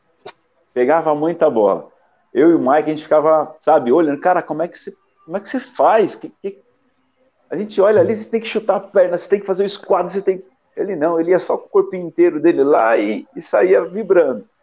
Aí chegava dado o momento, a parte física cobrava sabe? E aí a gente percebia que caía aquilo que ele tinha de bom. É o que você falou, cara. O elo, sabe? Como soltava. Diz, soltava. É. E aí, como é que a gente faz para equilibrar isso, né? Claro, pensar na preparação daquele, daquela maneira que facilita todo o, toda a engrenagem, né? Você vai reequilibrando. Aqui não tá, você acaba compensando de outras maneiras, né? É, hoje eu tenho, tenho trabalhado, o, o Duran, tenho um estúdio de treinamento funcional olha, olha o banner. É, é olha o banner. Tem, que botar, tem que botar, tem que botar a propaganda. Bota, isso, põe, põe aí. Segue lá, segue lá. Ó, eu e a Fernanda, minha esposa, a gente que tá, a gente que está trabalhando com treinamento funcional e claro, o handball tem sido uma ascensão para nós, porque muitos atletas nos procuraram, né? E aí a gente agrega aquilo que tem de formação, aquilo que tem de experiência em vivência, né? E, e cara, tem sido rico pra caramba. Então a gente trabalha muitas vezes, você vê um atleta chegar lá e fala, pô, Marcão, eu vim buscar um diferencial e tal. A gente olha e fala, pô, legal, você vai fazer um trabalho bem direcionado para aquilo que é adequado para ele na quadra. E aí, seja ele um jogador de linha, né, ou um goleiro. Muito bacana. E aí, a gente estava olhando as linhas da parte do treinamento funcional, né, que são aquelas clássicas, né, as mais padrões, e aquela que hoje é bastante utilizada, a cross-training, né? Funcional uhum. cross, tá um pouco essa linha, né? É. Então, claro, a gente tem que se adaptar a tudo, porém, é aquilo que você estava falando, é, como tem é, momento, né? Moda, é, fazer muitas repetições, né? Até onde isso está ajudando para aquilo que você busca, que é rendimento, sabe? com um tipo de carga? Como, como que está sendo feito isso para tua situação específica em quadra? Né? A gente tem alinhado bastante situações e, de maneira geral, é, um cuidado é, extremo e tentando utilizar estratégias para não, não atropelar aquilo que o, o aluno está fazendo na quadra, que ele está ali buscando com a gente, uma situação diferenciada, personalizada, vamos dizer assim, né? E aí, para não atropelar o treino dele e, e também atender o, o, que ele veio buscar conosco. Tem sido bastante bacana acertar a linha nesse sentido. E aí, Durante, te pergunto, você com, com essa com a, com a tua leitura dentro desse dentro da parte da preparação, como é que você vê esse lance, sabe, de muitas repetições, é, como que isso chega para você de, de, facilitar ou não, sabe, a melhora do, do rendimento? Você consegue pontuar para nós aí? Marcão, posso só, só, colocar a pergunta que você fez, sem querer, você fez uma, complementou essa pergunta aqui, ó. Yeah, yeah. O trabalho de força e potência no indoor e no beach são diferentes. Pensando nesse sentido, qual é a carga semanal que pode ser utilizada na areia para uma equipe indoor, fazendo o caminho da, da areia para o indoor. Boa, boa. É. Bacana. É uma pergunta que Dentro da tua é, vivência aí, Duran, que é vasto, assim, que, que tudo carece de avaliação, avaliação de rendimento, avaliação física, da, da, do, do lastro, da, do tipo de treinamento que ele realiza. É, é complicado você pensar assim, né? É, qual a carga semanal? Isso vai ser determinado com a resposta que eles derem nas avaliações que você executar. É que nem você uhum. mesmo falou, você saiu de um ambiente que não fazia LPO e quando você viu, você só estava fazendo LPO com 40 quilos. Mas as meninas do, no handball feminino hoje, elas do adulto, elas estão chegando em torno é. do 100% do peso corporal. As meninas. né? Mas isso um Ele adora, dizer... tá? Pode falar que você puxa a sardinha porque você adora. Ele chega lá na academia, as meninas ficam pistola, mas elas falam, então, Duran, não dá. Dá sim. Aí elas fazem, aí ele sai todo orgulhoso, quietinho. Não, eu vou te falar a verdade. Sabe quando eu fico mais orgulhoso? Quando a gente passa esse trabalho de força, que é complicado, é. É, é pesado, a questão da dor muscular tardia fica muito clara nisso, a questão psicológica afeta muito, né? É, há um declínio na motivação pelo grau de fadiga que esse trabalho leva. A gente sabe disso, tem que falar isso para elas e tem que manter. Mas é muito legal quando a gente passa dessa fase e aí você passa por algumas salas dentro do lado do nosso ginásio e fala: puta vida, Olha o barulho lá da que essa mulherada tá fazendo na sala de musculação. É o peso Destruindo. da milha. É Destruindo. batendo na barra. Aquele barulho, barulho típico de quem sabe fazer LPO. E que a anilha fica um pouco mais solta na barra, ela fica batendo lá ferro com ferro. Sabe? Então, quando você ouve isso, você fala assim, pô, a mulherada está executando o trabalho de, na, na potência adequada para executar. Porque se não tiver naquela fase acontecendo isso, é porque a execução está sendo de acordo. Então, eu acho que a carga semanal, ela depende muito do padrão motor que você se encontra, do grau de força que você se encontra. Por isso a importância de você avaliar. Você também tem que ter noção, por exemplo, de quantos dias por semana você vai treinar nisso. Hum. Né? Como que você vai dividir o, o seu treinamento? É porque, é como você falou, uma coisa é você treinar cinco, seis vezes na semana e competir no sétimo. Outra coisa é você treinar três vezes por semana. Outra coisa é você treinar quatro vezes por semana, sendo que dois dias são seguidos. É segunda, segunda, quarta, é, aí você põe sexta e sábado, por exemplo.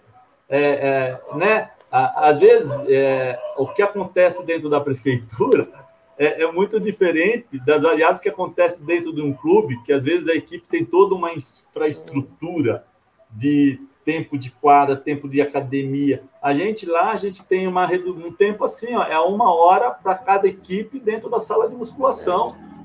E tem que rodar porque atrás vem gente, tá vindo vôlei, sai o vôlei, tá vindo o handball masculino, tá saindo o handball, tá vindo lá. É. E aí, eu, eu, sempre acreditei também que trabalho de força, trabalho de musculação, você não tem que ficar uma hora e meia, duas horas dentro da sala.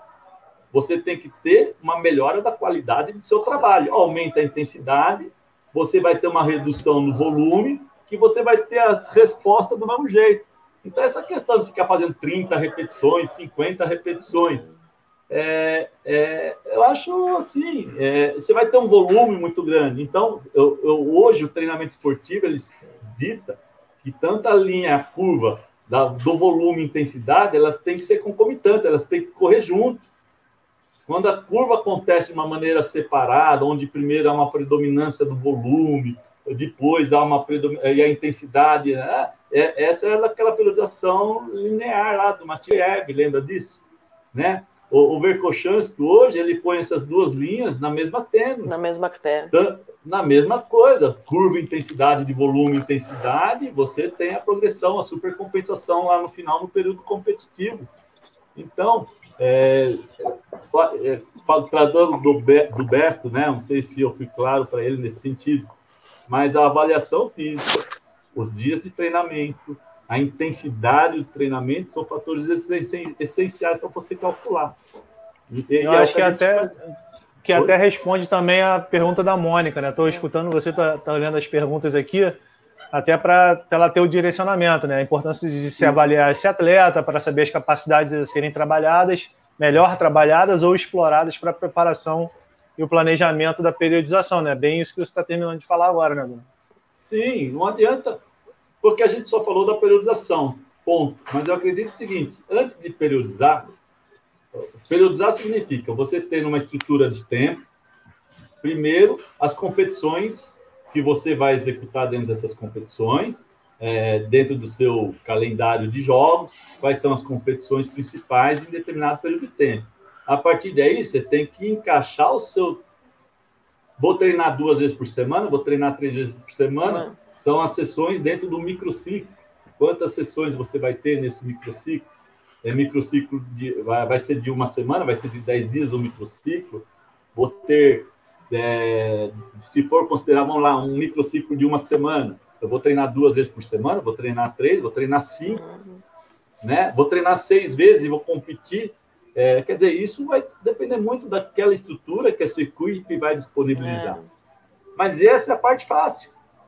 O difícil é você avaliar o atleta, é, é você determinar qual a intensidade do seu treinamento em, e, o que é legal, né? É, é, assim, o pessoal fala muito assim da individualização do treino. Pô, a partir do momento que você faz um teste de avaliação de carga e você prescreve uma, um programa de treinamento, você já individualizou esse treino. É. Embora todo mundo esteja fazendo LPO, só que o Marcão começou a fazer o LPO com 40 quilos. A gente tem menina fazendo com 80. E aí? É, Marcão, o bagulho tá Mas doido. começou? Não, não, mas começou não, com 80? não, não, começou. O Marcão vai sair da live e vai começar a pegar peso aí, tô a Não, o que eu quero dizer, né, Marcão? É, desculpa, é quando você falou que você saiu de um ambiente que sim, não sim, fazia. Sim, tô brincando.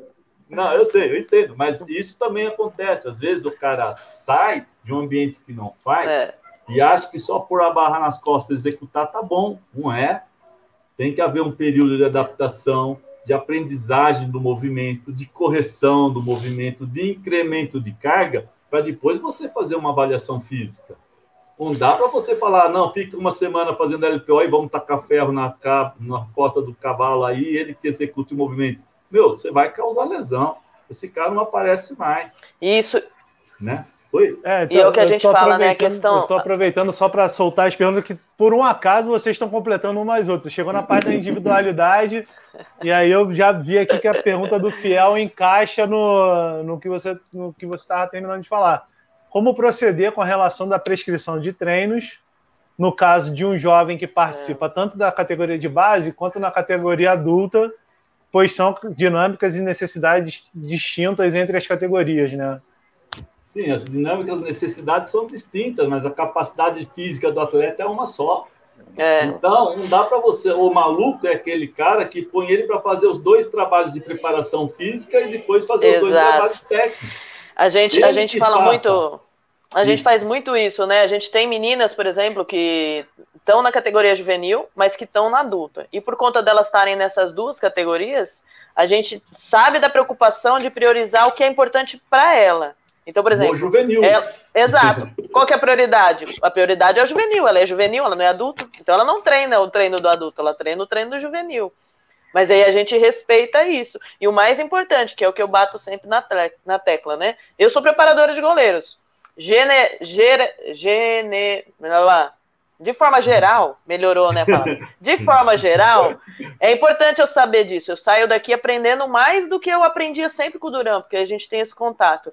Mas por isso que é importante o papel do preparador físico estar tá inserido na, na, no, no trabalho todo né? Que nem a pergunta do Berto. É fundamental ele ter, pelo menos, se ele não tem ah, o domínio do que ele está fazendo, procurar quem tenha. Isso é o mais importante. Eu acho que é fundamental a gente enaltecer um pouco também o, o papel do preparador físico, para estar tá integrado.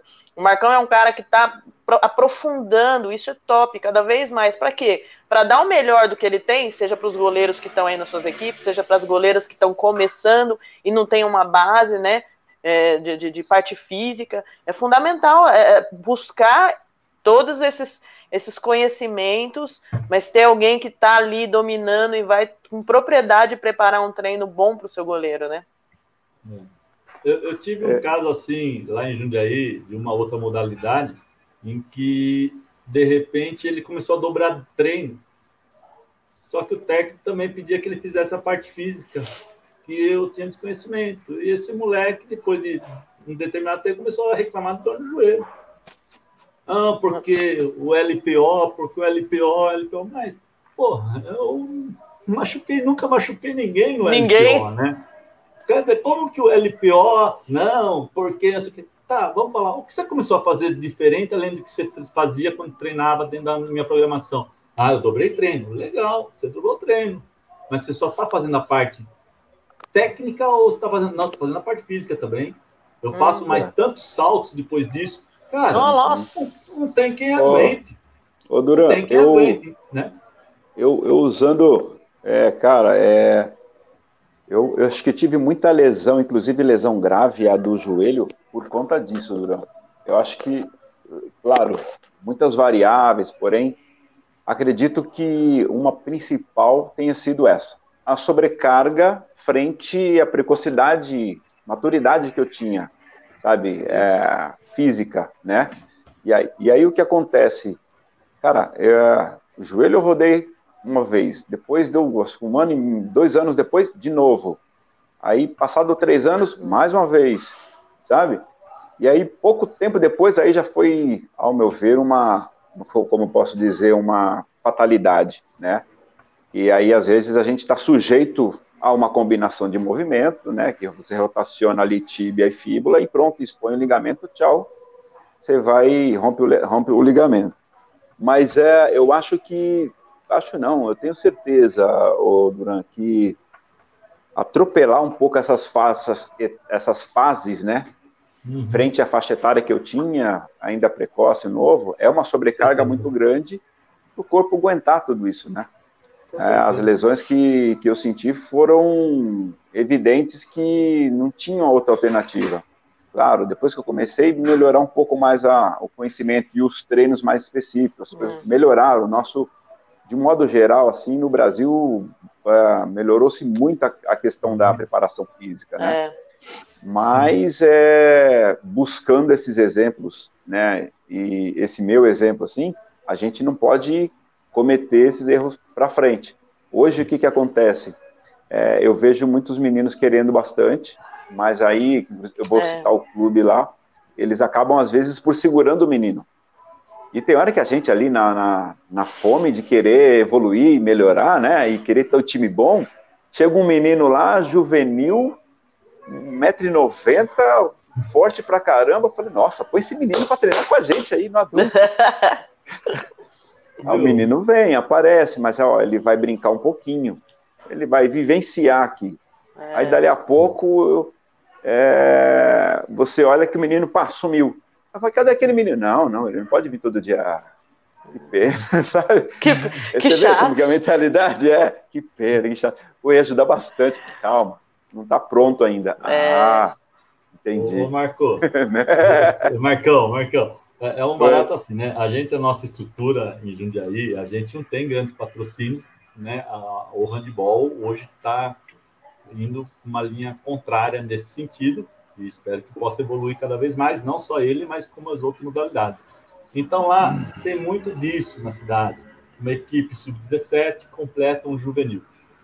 Mas o que eu voltando à questão é o seguinte: tudo bem, ele é sub-17, ele faça a preparação física pertinente à categoria sub-17, percentual de carga, determinar se você está trabalhando resistência de força, se você está trabalhando qual, né, é, determinar essa intensidade de treinamento específico a essa categoria. Se ele vai dobrar treino, dobrar treino para mim significa que ele vai participar só da questão tática e, e, do jogo. Ele não vai ter que refazer a parte física dele porque ele está dobrando treino. Então ele vai ter ali um momento de descanso ativo, que é importante, a questão nutricional de reposição, a questão hídrica, a questão do, do, dos próprios exercícios funcionais ou, ou para aliviar algum tipo de tensão, dos rolinhos, se for é. adequado no momento ou não, para aí sim ele entrar no momento técnico e tático da equipe acima, né? O, que não pode é, vai dobrar treino, a gente dobra o volume de carga da preparação física e também dobra, aí não tem ninguém que aguente. E aí, com certeza, isso vai causar um overtraining, que vai te levar às múltiplas lesões que isso acarreta. E isso então, também já, já, já casa, inclusive, Duran, com uma fala que a gente teve do beat na, na, na outra live, que é essa transição, né? Beat, quadra, quadra, o, o, o jovem, a menina novinha, o cara, ele ainda não sabe o que ele quer, né? Se ele quer areia ou se é. ele quer indoor. Ele quer areia ou ele quer indoor. Ele quer... E aí, olha, um, um mega, mega problema que ele pode estar causando para ele mesmo, né? Sim. Tá sujeito, né? Tá sujeito Rapaz, eu fiquei nessa dúvida a vida inteira. Parei de jogar e me decidi. Ó, segundo o Marcão, era, era as pernas mais alegres que ele já conheceu na vida, tá vendo? Aí, ó. Galera, chegamos a uma hora e trinta de live, muito bom, muita pergunta legal aqui. Eu vou passar algumas mensagens que tem um fã-clube do Duran aqui na live. Isso, isso, Opa, isso. A Thaís Guedes, lá de Maringá, mandando um beijo pro tio Duran. Daniel, ah, o Daniel é ah, é legal, eu gosto dele, dele, participando, que ele é goleiro também, só que ele é goleiro do meu time de futebol para tetraplégicos. Então ele está sempre aqui pegando uma informação nova. abraço, Daniel. E aí tá aprendendo aqui. Se ele não vier também, ele já sabe o que ele vai tomar expor. Nossa diretora, Fernanda. Ó. Oh. Nossa, nossa diretora de marketing. A Marlene Duran. É, José Júnior. tota para assistir aqui. Paulinho, Paulinho também, sócio majoritário aqui da live. É ele. Opa. Pessoal da Caixa Baixa. Muito Caixa legal, Baixa né? é um papo de master aqui, cara. Vou deixar a pergunta do, do Zé Maria aqui para o final. Shepa sempre participando Shepa. aí com a gente também. Shepa. Daniel, essa pergunta aqui vai para a live do Dia da Psicologia. Essa aqui é para Hum. psicologia. A gente está na, na preparação física. Fica para a próxima. Fiel, que está sempre aí com a gente. Fiel é fiel até na live. Denise Melo. Cadê? Josina Maria.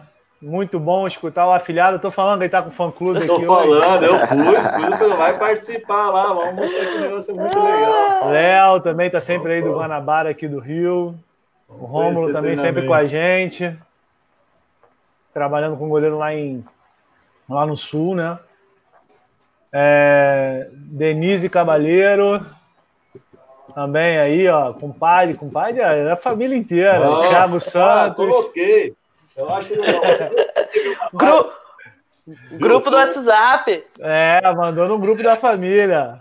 É, eu Parabéns acho que pelo trabalho. trabalho de vocês, né? Aí, ó.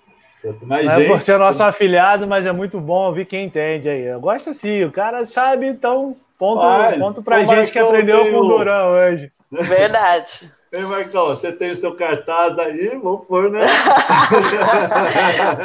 E botou a família inteira. Vamos pôr a família lá, Boa, boa. Duran. O Fiel sempre aí entrar com a gente. Aí sempre tá dando uma mensagem legal, sempre tá trabalhando aí pelo, pelo handball e pelo beat também. Aí tem uma mensagem aqui do da David. Professores, a nossa prefeitura é a única mantenedora do esporte amador em Jundiaí. Há quem faça captação de recursos para patrocínio de nossos atletas? Quem é esse gestor? Pô, isso aí é com a Camila e com o Duran. Eu não sou da, da equipe de Jundiaí. A, a, a nossa, o Zé, o Zé, a nossa unidade de gestão, Unidade de né? esporte. ela deixou para que cada modalidade se organizasse nesse sentido, que procurasse pessoas capacitadas em fazer os, os, os projetos de, de captação, né? que eles fossem aprovados tanto na esfera estadual quanto federal. O handball tem feito isso muito bem, por isso que é uma das modalidades com uma questão financeira e melhor organização dentro, dentro da nossa cidade hoje em dia, né? em relação às outras modalidades mas a UGEL sempre deixou muito à vontade para que cada modalidade procurasse e se organizasse.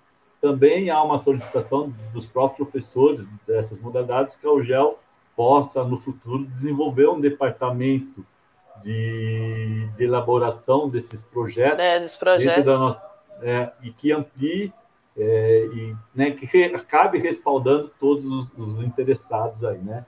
Mas eu acho que essa é uma conquista que tem sido realizada e muito bem feita, principalmente pelo pelo handball. É, a, gente, a gente consegue ter, ter a lei de incentivo, né? A gente já está indo acho que para o segundo ou terceiro ano, que são os projetos de lei incentivado né, do Estado.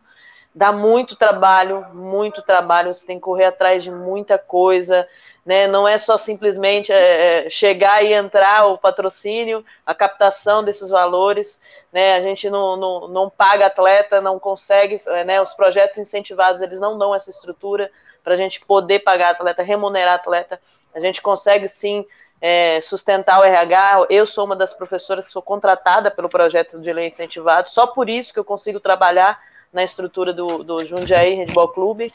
E aí, com isso, a gente consegue dar todo o suporte para as meninas, seja com suplemento alimentar, uniforme, é, agasalho, entre outras coisas que a gente consegue. Mas é, é graças a um esforço de muitas pessoas por detrás, né, que estão ali em prol do handball. Obviamente, todos têm esse, esse, esse canal aberto, né? Os projetos de lei incentivado tá para todo mundo. É só você ir, se organizar, se inscrever, é, organizar toda, todas as suas os trâmites que a própria é, CELG disponibiliza no site. Então, assim, felizmente é um canal aberto que qualquer um pode conseguir. Dá muito trabalho mesmo, mesmo, dá muito trabalho. É coisa extenuante, né? Só quem está dentro para saber. Mas é legal que a gente consegue ter essas estruturas. Espero ter respondido, viu, David? Show. É, Davi, E aí- tá, gente? É, David, Davi, desculpe. É, E a David, última- David, David. E a última pergunta do dia. é, e aí eu vou deixar para vocês agora é o Jaime. responderem. Não, vocês têm que responder também. É, querem que comente sobre a eleição da comissão dos atletas. E aí eu queria saber se vocês queriam comentar algo sobre, e depois eu fecho e a gente fecha as perguntas de hoje. Eu acho que você, Jaime, pode se posicionar melhor. Eu vou ser bem honesta, gente, eu tô meio por fora, porque tem muitas coisas acontecendo, eu só tô paralelo isso, porque eu vejo que tem uma galera aí em prol bem é, na, na, na, na, ação no Instagram, né? Marcão? É o que eu tenho acompanhado também, né, junto com o pessoal, inclusive Diogo e Pião, que são é, os caras que estão fazendo um trabalho muito bacana, buscando trazer é, possibilidades de realmente melhorias para o nosso esporte, né? Fomentar a coisa de um jeito que o esporte apareça, saia mesmo da, do anonimato, né? E busque ser um algo que tenha protagonismo no nosso país, né? Já há muito tempo isso poderia ter sido poderia ter acontecido, mas enfim, né, ainda continua engatinhando. Uh, esse é o momento único de da gente atleta, né, nós atletas temos aí uma representatividade na confederação e melhorar, buscar por melhorias para o nosso esporte, né, a gente ter mais transparência, a gente ter a quem buscar para poder falar, olha, isso não está legal, isso, isso tem que melhorar, ou seja, o que, que eu posso também contribuir para isso, sabe? Como é que a gente pode estar tá se ajudando, porque todo mundo ganha, né? É, acho que é um momento único que a gente acaba tendo um pouco mais de voz lá na, na, na, na confederação, um pouco mais de voz no handball, né? E, claro, todo mundo ganha com isso. O Jaimezinho, acho que está um pouco mais por dentro do que a gente estava conversando outras vezes, né? E o que fica muito claro, e esse é um momento único para a gente melhorar o nosso poder de voto ali, né? Aumentar o poder da nossa voz como atleta. Perfeito, Marcão. Eu, eu, eu sempre fico por último, porque eu falo que a minha sinceridade me mata, eu não gosto de influenciar ninguém. é... Eu acho que a primeira coisa que tem que ficar claro, Zé, é, o Zé Maria que o Zé Júnior, né? Mas Zé Maria, como a gente conhece ele aqui no Rio. O que tem que ficar claro da eleição é que a gente tem 55 candidatos. A segunda coisa que tem que ficar claro é que é, todo mundo que se inscreveu para ser eleitor, são 1.200 e quase 1.300 é. atletas, tem que conhecer quem está na, na disputa. Por exemplo, eu sou um cara que estou concorrendo na categoria atleta inativo. Eu não vou fazer campanha, não, não sou a favor disso. Eu, Jaime. É, admiro quem está fazendo, acho legal pra caramba, mas eu acho que quem vai votar tem que conhecer quem são os candidatos. Não ir só porque está tendo é, postagem em Facebook. Conhece, procura saber. Outra coisa que eu sou contra: voto secreto. Secreto porque se a gente está querendo mudar o handball? Por isso que eu não estou fazendo campanha. Meu, meu número eu acho que é um, tá lá. Você oh. não vai ver cardzinho meu lá, você não vai ver eu pedindo voto para ninguém, porque eu acho que as pessoas têm o direito de escolher. Ela vai ler o nome, vai procurar a pessoa, vai saber quem é a pessoa. Até porque na categoria ex-atleta, que é onde eu estou inserido, tem ótimos nomes também. Então, assim, o China é um concorrente, o é. Beto é um concorrente, o Toco é um concorrente. São amigos que eu tenho e pessoas que trabalham com gestão. Eu trabalho com gestão. Mas não vou fazer comercial para nego votar em mim. Se quiser votar, vote. Se não votar, pretendo apoiar quem ganhar. Porque, assim, é uma coisa que tem que ser. Não pode. É, comissão de atletas não pode ser cargo político ou cargo para sair na foto. Nem cargo para você trocar favor. Isso eu já fui bem claro quando falaram comigo. Ah, você apoia alguém? Eu apoio o handball. É.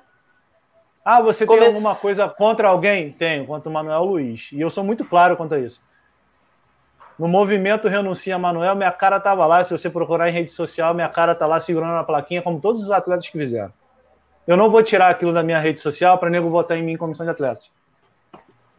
Então, assim, o que eu acho é o seguinte: a eleição tá lá. Eu não ia nem me meter nisso, mas isso é outra história.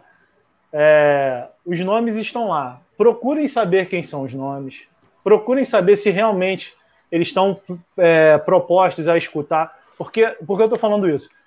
porque já teve várias reuniões num grupo que tem de atletas conversando sobre o tema e foram colocadas várias coisas. E agora tem um grupo de atletas fazendo esse, é, essa, essa postagem, falando até a própria Ingrid, que estava aqui, concorre para a categoria atleta ativo na, no beach handball. É um grande nome, a Xepa, que estava aqui com a gente, é um, é um grande nome que pode entrar na eleição. Mas eu não estou falando isso para não votar em ninguém. Pelo contrário, eu quero que vote. Tomara que os 1.300 e porrada votem. Mas procurem saber quem são os candidatos. Procure saber se mesmo que você mantenha o seu voto. Pô, é. se, o, se o China entrar, ótimo. Se o to... Eu estou falando da minha categoria, tá? Se o Toco entrar, maravilhoso. São amigos que eu tenho do handball. A gente não está ali brigando porque a gente vai ganhar uma vaga e vai ganhar dinheiro sendo da condição de atleta. Pelo contrário, é, a gente quer é. entrar ali para escutar todo mundo, chegar com o pessoal de Jundiaí. Pessoal de Jundiaí, o que, que vocês acham que é. pode ser melhorado é, nas é. categorias de base? Vamos falar da base, é. depois a gente fala de Liga Nacional. Qual é a proposta para a Liga Nacional? Sabe? Qual é a proposta para os campeonatos brasileiros de base? Que, que na que verdade, o que, o que, o que, o que, que, precisa nortear muitas vezes a questão da comissão dos atletas, né, Jaime? Exatamente a fala do Marcão porque ele é atleta. Então a fala do Marcão ele foi muito feliz. É fundamental é, você ter voz para você lutar pelo que você acredita, é, ter uma troca, é uma junção. As coisas têm que andar em prol do que você falou, do handball. A gente se reuniu em prol do que aqui? Dos goleiros, é, porque somos bons goleiros, e em prol do handball. Acho que tem isso sim que tem que ficar bem claro. Por isso que quando você fala para ir atrás do seu candidato, porque você vai votar, realmente, vá, vá atrás, procure saber. É, você se Quais identifica ideias, com ele? Né? Quais são as ideias? O que, é. que tá por. O, o, o que, que movimenta esse atleta? Isso que eu acho que é muito legal. É o que você falou, tenho bons amigos e vou apoiar quem estiver lá. Acho que é mais ou menos por aí que tem que ser mesmo. É, porque assim, já é, um caso esdrúxulo que aconteceu. Perguntaram, ah, você quer que vote em você? Me ligaram para perguntar isso. Eu falei, não. Sabe por quê? Eu não quero dever favor para ninguém.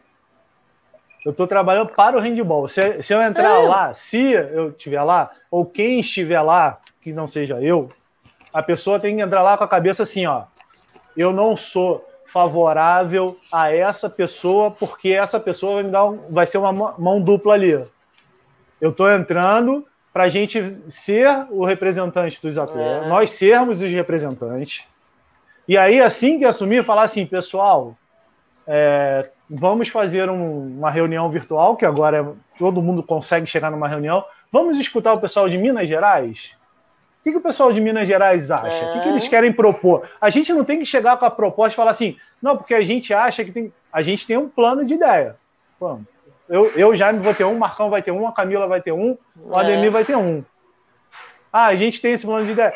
Porque se você chega e fala que o grupo tem, as pessoas podem interpretar assim, pô, eles estão querendo ser Mas, mas ninguém me falou, né? Ninguém perguntou para mim. É, né? exatamente. É. Por exemplo, eu acho esse menino do Pinheiros, apesar de ter conversado muito pouco com ele, um menino com a cabeça muito boa que esse peão. Se eu fosse um eleitor, eu procuraria saber mais dele, porque eu acredito que ele possa ter uma cabeça boa. Mas assim, quando se fala em grupo de voto, pô, todo mundo pensa a mesma coisa igual? Igual, igualzinho. Pô, eu, com certeza aqui, se a gente, se a gente parar para conversar, a gente vai discordar de um monte de coisa. A gente discorda que, dos temas, às vezes, né? A gente discorda dos temas, exatamente. Então, assim, eu acho que as pessoas têm que procurar saber. Tem o China, no, no ex-atleta lá, tem o China, tem o Toco, tem o Jair, tem o Beto, tem o Guzmão, tem um monte de gente lá. Procura saber, troca ideia. Ou procura saber do histórico desse cara.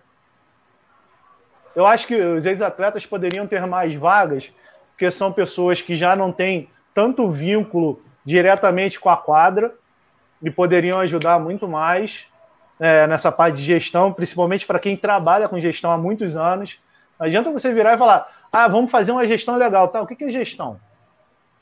Qual a sua experiência com a gestão? Porque uma coisa é eu virar e falar assim: eu sou professor de educação física, pô, sabe fazer uma série de trabalhos? Sei, para goleiro. Né?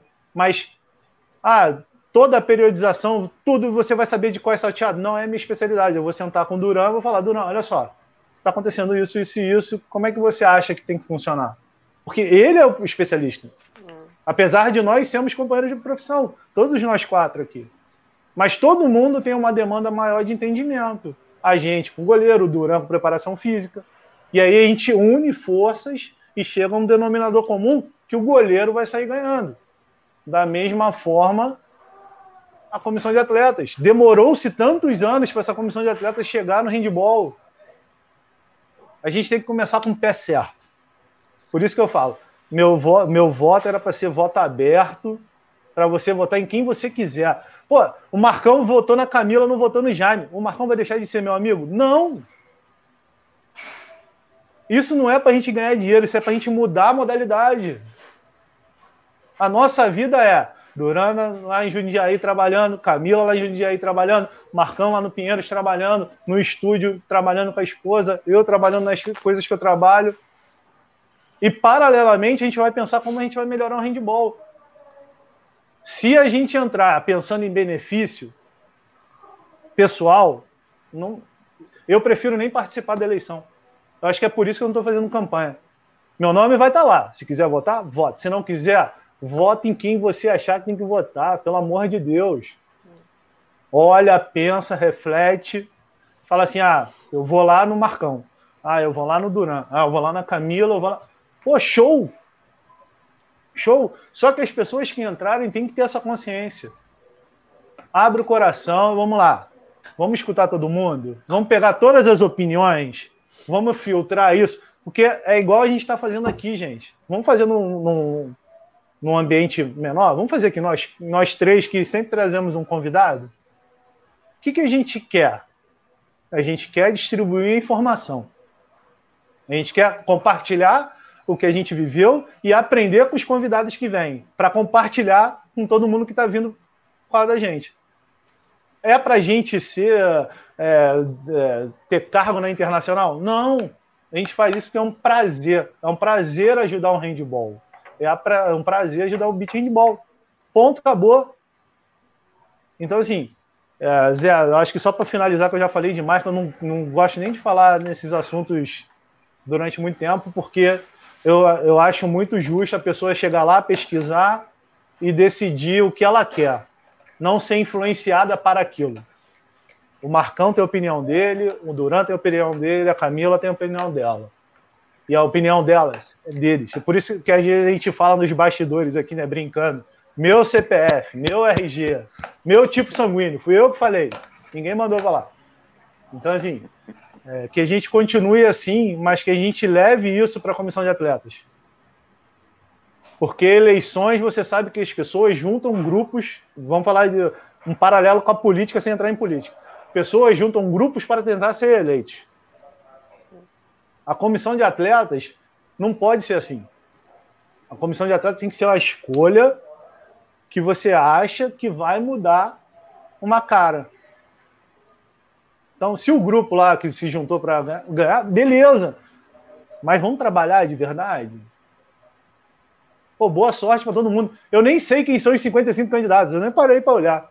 Mas tomara que tenha mais pessoas legais e por mais pessoas como o Jaime, porque na verdade não, o Jaime não. ele dá uma fritada. Não, no sentido assim, Jaime, vou só para complementar.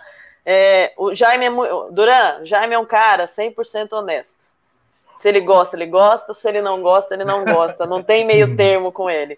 E com ele é assim: falou, escreveu, não leu, o pau comeu. Então, isso que é legal.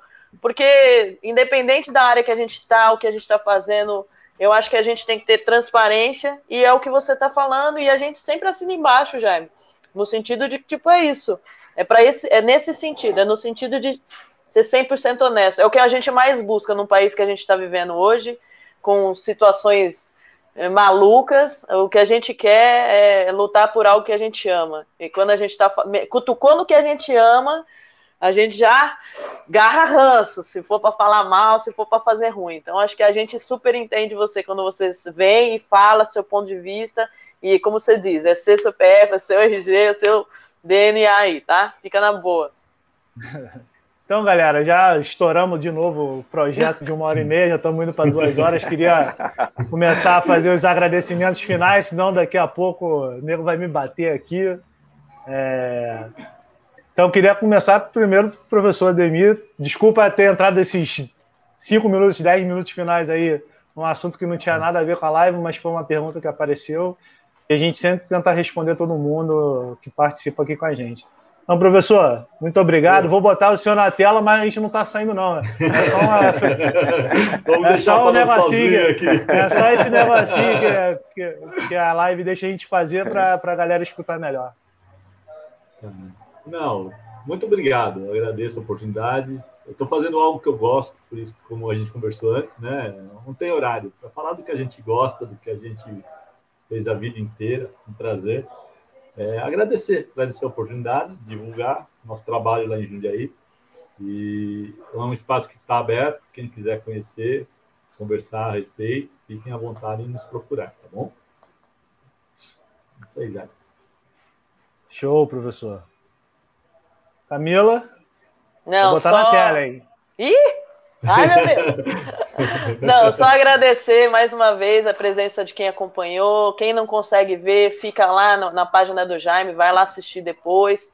É, eu só tenho a agradecer ao Duran por ter, por ter aceitado. Eu tenho uma admiração tremenda pela pessoa dele, pelo profissional que ele é. Saio daqui aprendendo mais ainda, porque eu fico feliz, porque toda vez que eu tenho uma conversa com o Duran, eu aprendo alguma coisa nova. Então, justamente pela pessoa que ele é e por esse amor que ele carrega pela profissão dele. Duran, obrigado mais uma vez. Marcão, falta as nossas reuniões privadas para a gente trocar nossas figurinhas. Eu não vejo a hora. Vamos organizar, tá faltando. A gente precisa trocar umas figurinhas aí. Mas obrigado aí mais uma vez também, meninos, pela, pela contribuição e pela construção desse projeto, que acho que cada vez mais ele está ficando muito bom. Tá? Muita galera vem, dá um feedback legal, sempre tem um, uma, uma palavra legal para falar. E, então eu acho que era essa a ideia e a gente vem construindo isso, tá? Até daqui 15 dias com a internet boa. Vou pagar, tá, gente? Boa. Jamizeira, Camila, Duran, gente, obrigado demais né, por mais uma vez dividir aí a tarde com vocês. Fiquei bastante feliz com o tema de hoje. Pô, estouramos bem o tempo, né? Falamos bastante, nos divertimos, demos risada. Acho que levamos bastante conteúdo, discussão, dúvidas, né, para aqueles que estão nos acompanhando aí que possam também interagir mais conosco, né? É, agradecer ao momento, é, pedir, né, um ressalve aí para a gente, para todos, né, terem cuidado aí com essa questão dessa pandemia, isso está complicado. Eu fico é, é, bastante preocupado com a questão de com a dimensão que isso está tomando. Esse momento aqui é o momento para a gente falar de goleiro, falar né, de coisas que nos façam bem e que a gente saia daqui feliz, contente e que deixa também uma mensagem de, de cuidado para todo mundo. E nos encontramos aí na, na próxima, hein, Jaimizeira? Com certeza, com certeza. Não vou botar minha cara na tela porque vocês são mais bonitos que eu. Então... Tem que pôr, cara. Ah, tá certo. Tem que ver como que é. Põe aí. É. Então, galera, muito obrigado. É, é sempre um prazer estar com vocês. Dura, muito obrigado. Foi um, uma live muito legal, de muita informação. Que a gente fala assim, pô, a gente estuda tanto, vem um, um profissional da área e fala justamente o que a gente está procurando, então é sinal que a gente está indo pelo caminho certo. Obrigado por todas essas dicas, falas, colocações. É... E sua participação aqui só engrandeceu. Eu acho que todo mundo que assistiu aqui, muitas mensagens agradecendo os comentários, as instruções, as informações. Então, eu acho que a gente só tem a agradecer por mais esse dia de aprendizado. E daqui a 15 dias a gente se vê com mais informação de goleiro, mais temas relevantes à posição, porque a gente quer deixar é informação, compartilhar não só a nossa amizade, mas nossa experiência e trazer pessoas experientes como você hoje para engrandecer e a gente aprender um pouquinho mais, porque a gente não sabe tudo, a gente quer aprender cada dia mais. Então, brigadão, galera. Um grande abraço. Até a próxima. Bom final de semana. Não façam nada que eu não faria. E curtam. Se cuidem. Um abraço. Falou. Tchau, tchau gente. Tchau. Fiquem com Deus. Tchau, tchau.